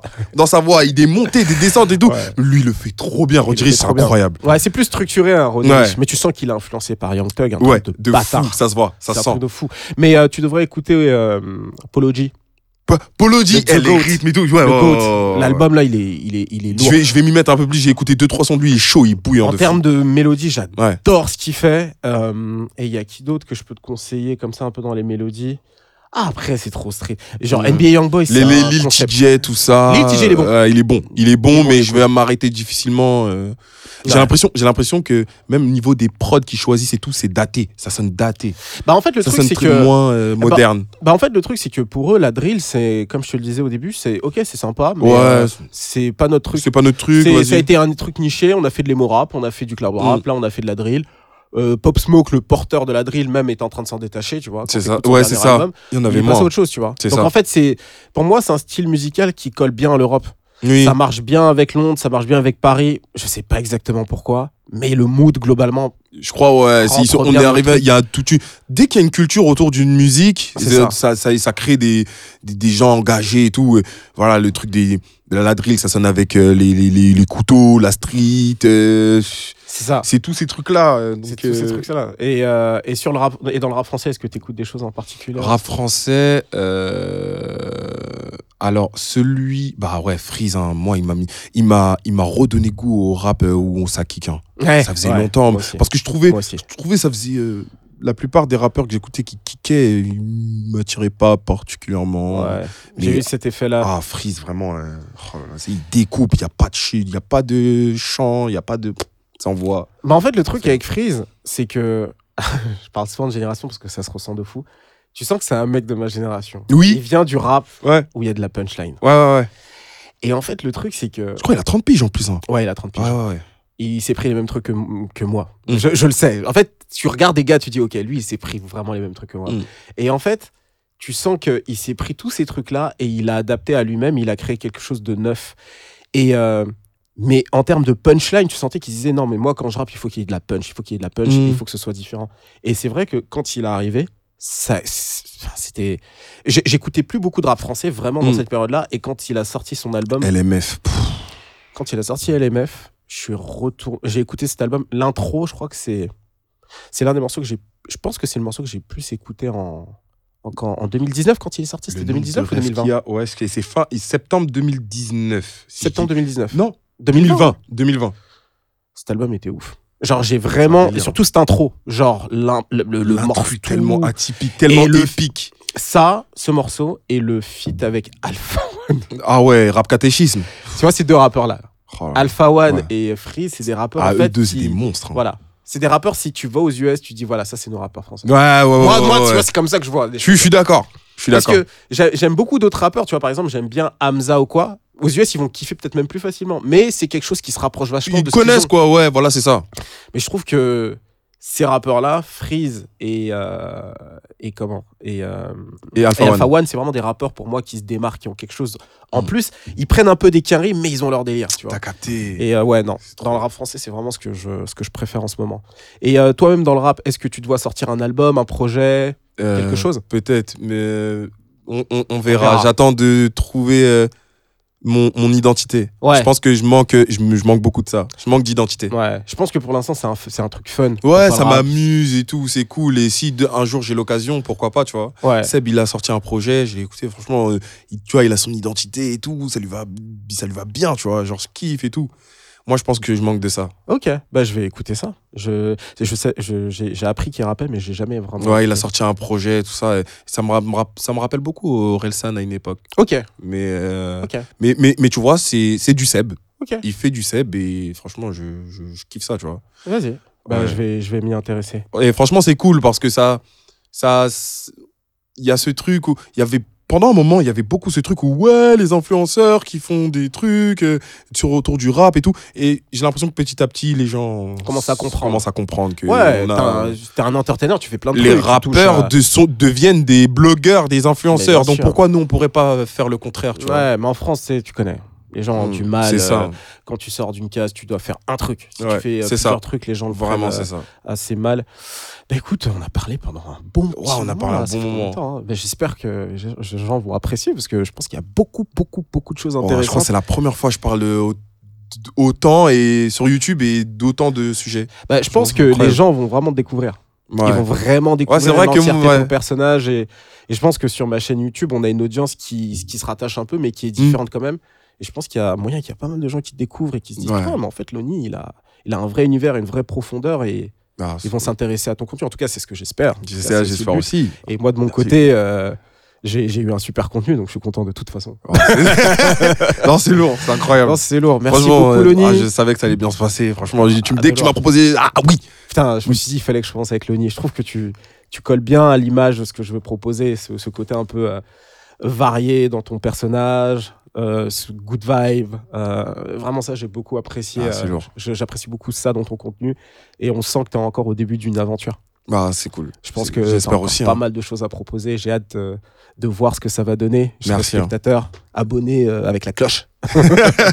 Et mettez la cloche à Iconic aussi. Iconic Mag. Ah, faut mettre la cloche, faut, Faut mettre, mettre le la cloche, like, faut tout mettre. En tout cas, merci beaucoup à toi. Merci, merci Euh, énormément. Ça m'a fait du bien de parler de tout ça. Non, mais de ouf, de ouf. Et euh, de toute façon, euh, je pense qu'on aura l'occasion de se revoir, Oui. pour faire deux épisodes, parler. Let's go. il y aura plein d'autres formats sympas. Let's go. C'est vraiment en mode En fun. plus, on est dans un bon cadre et tout.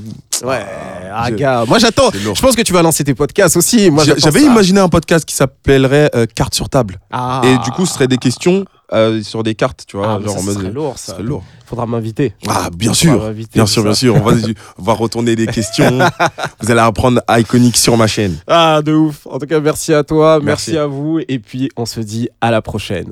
Cheers.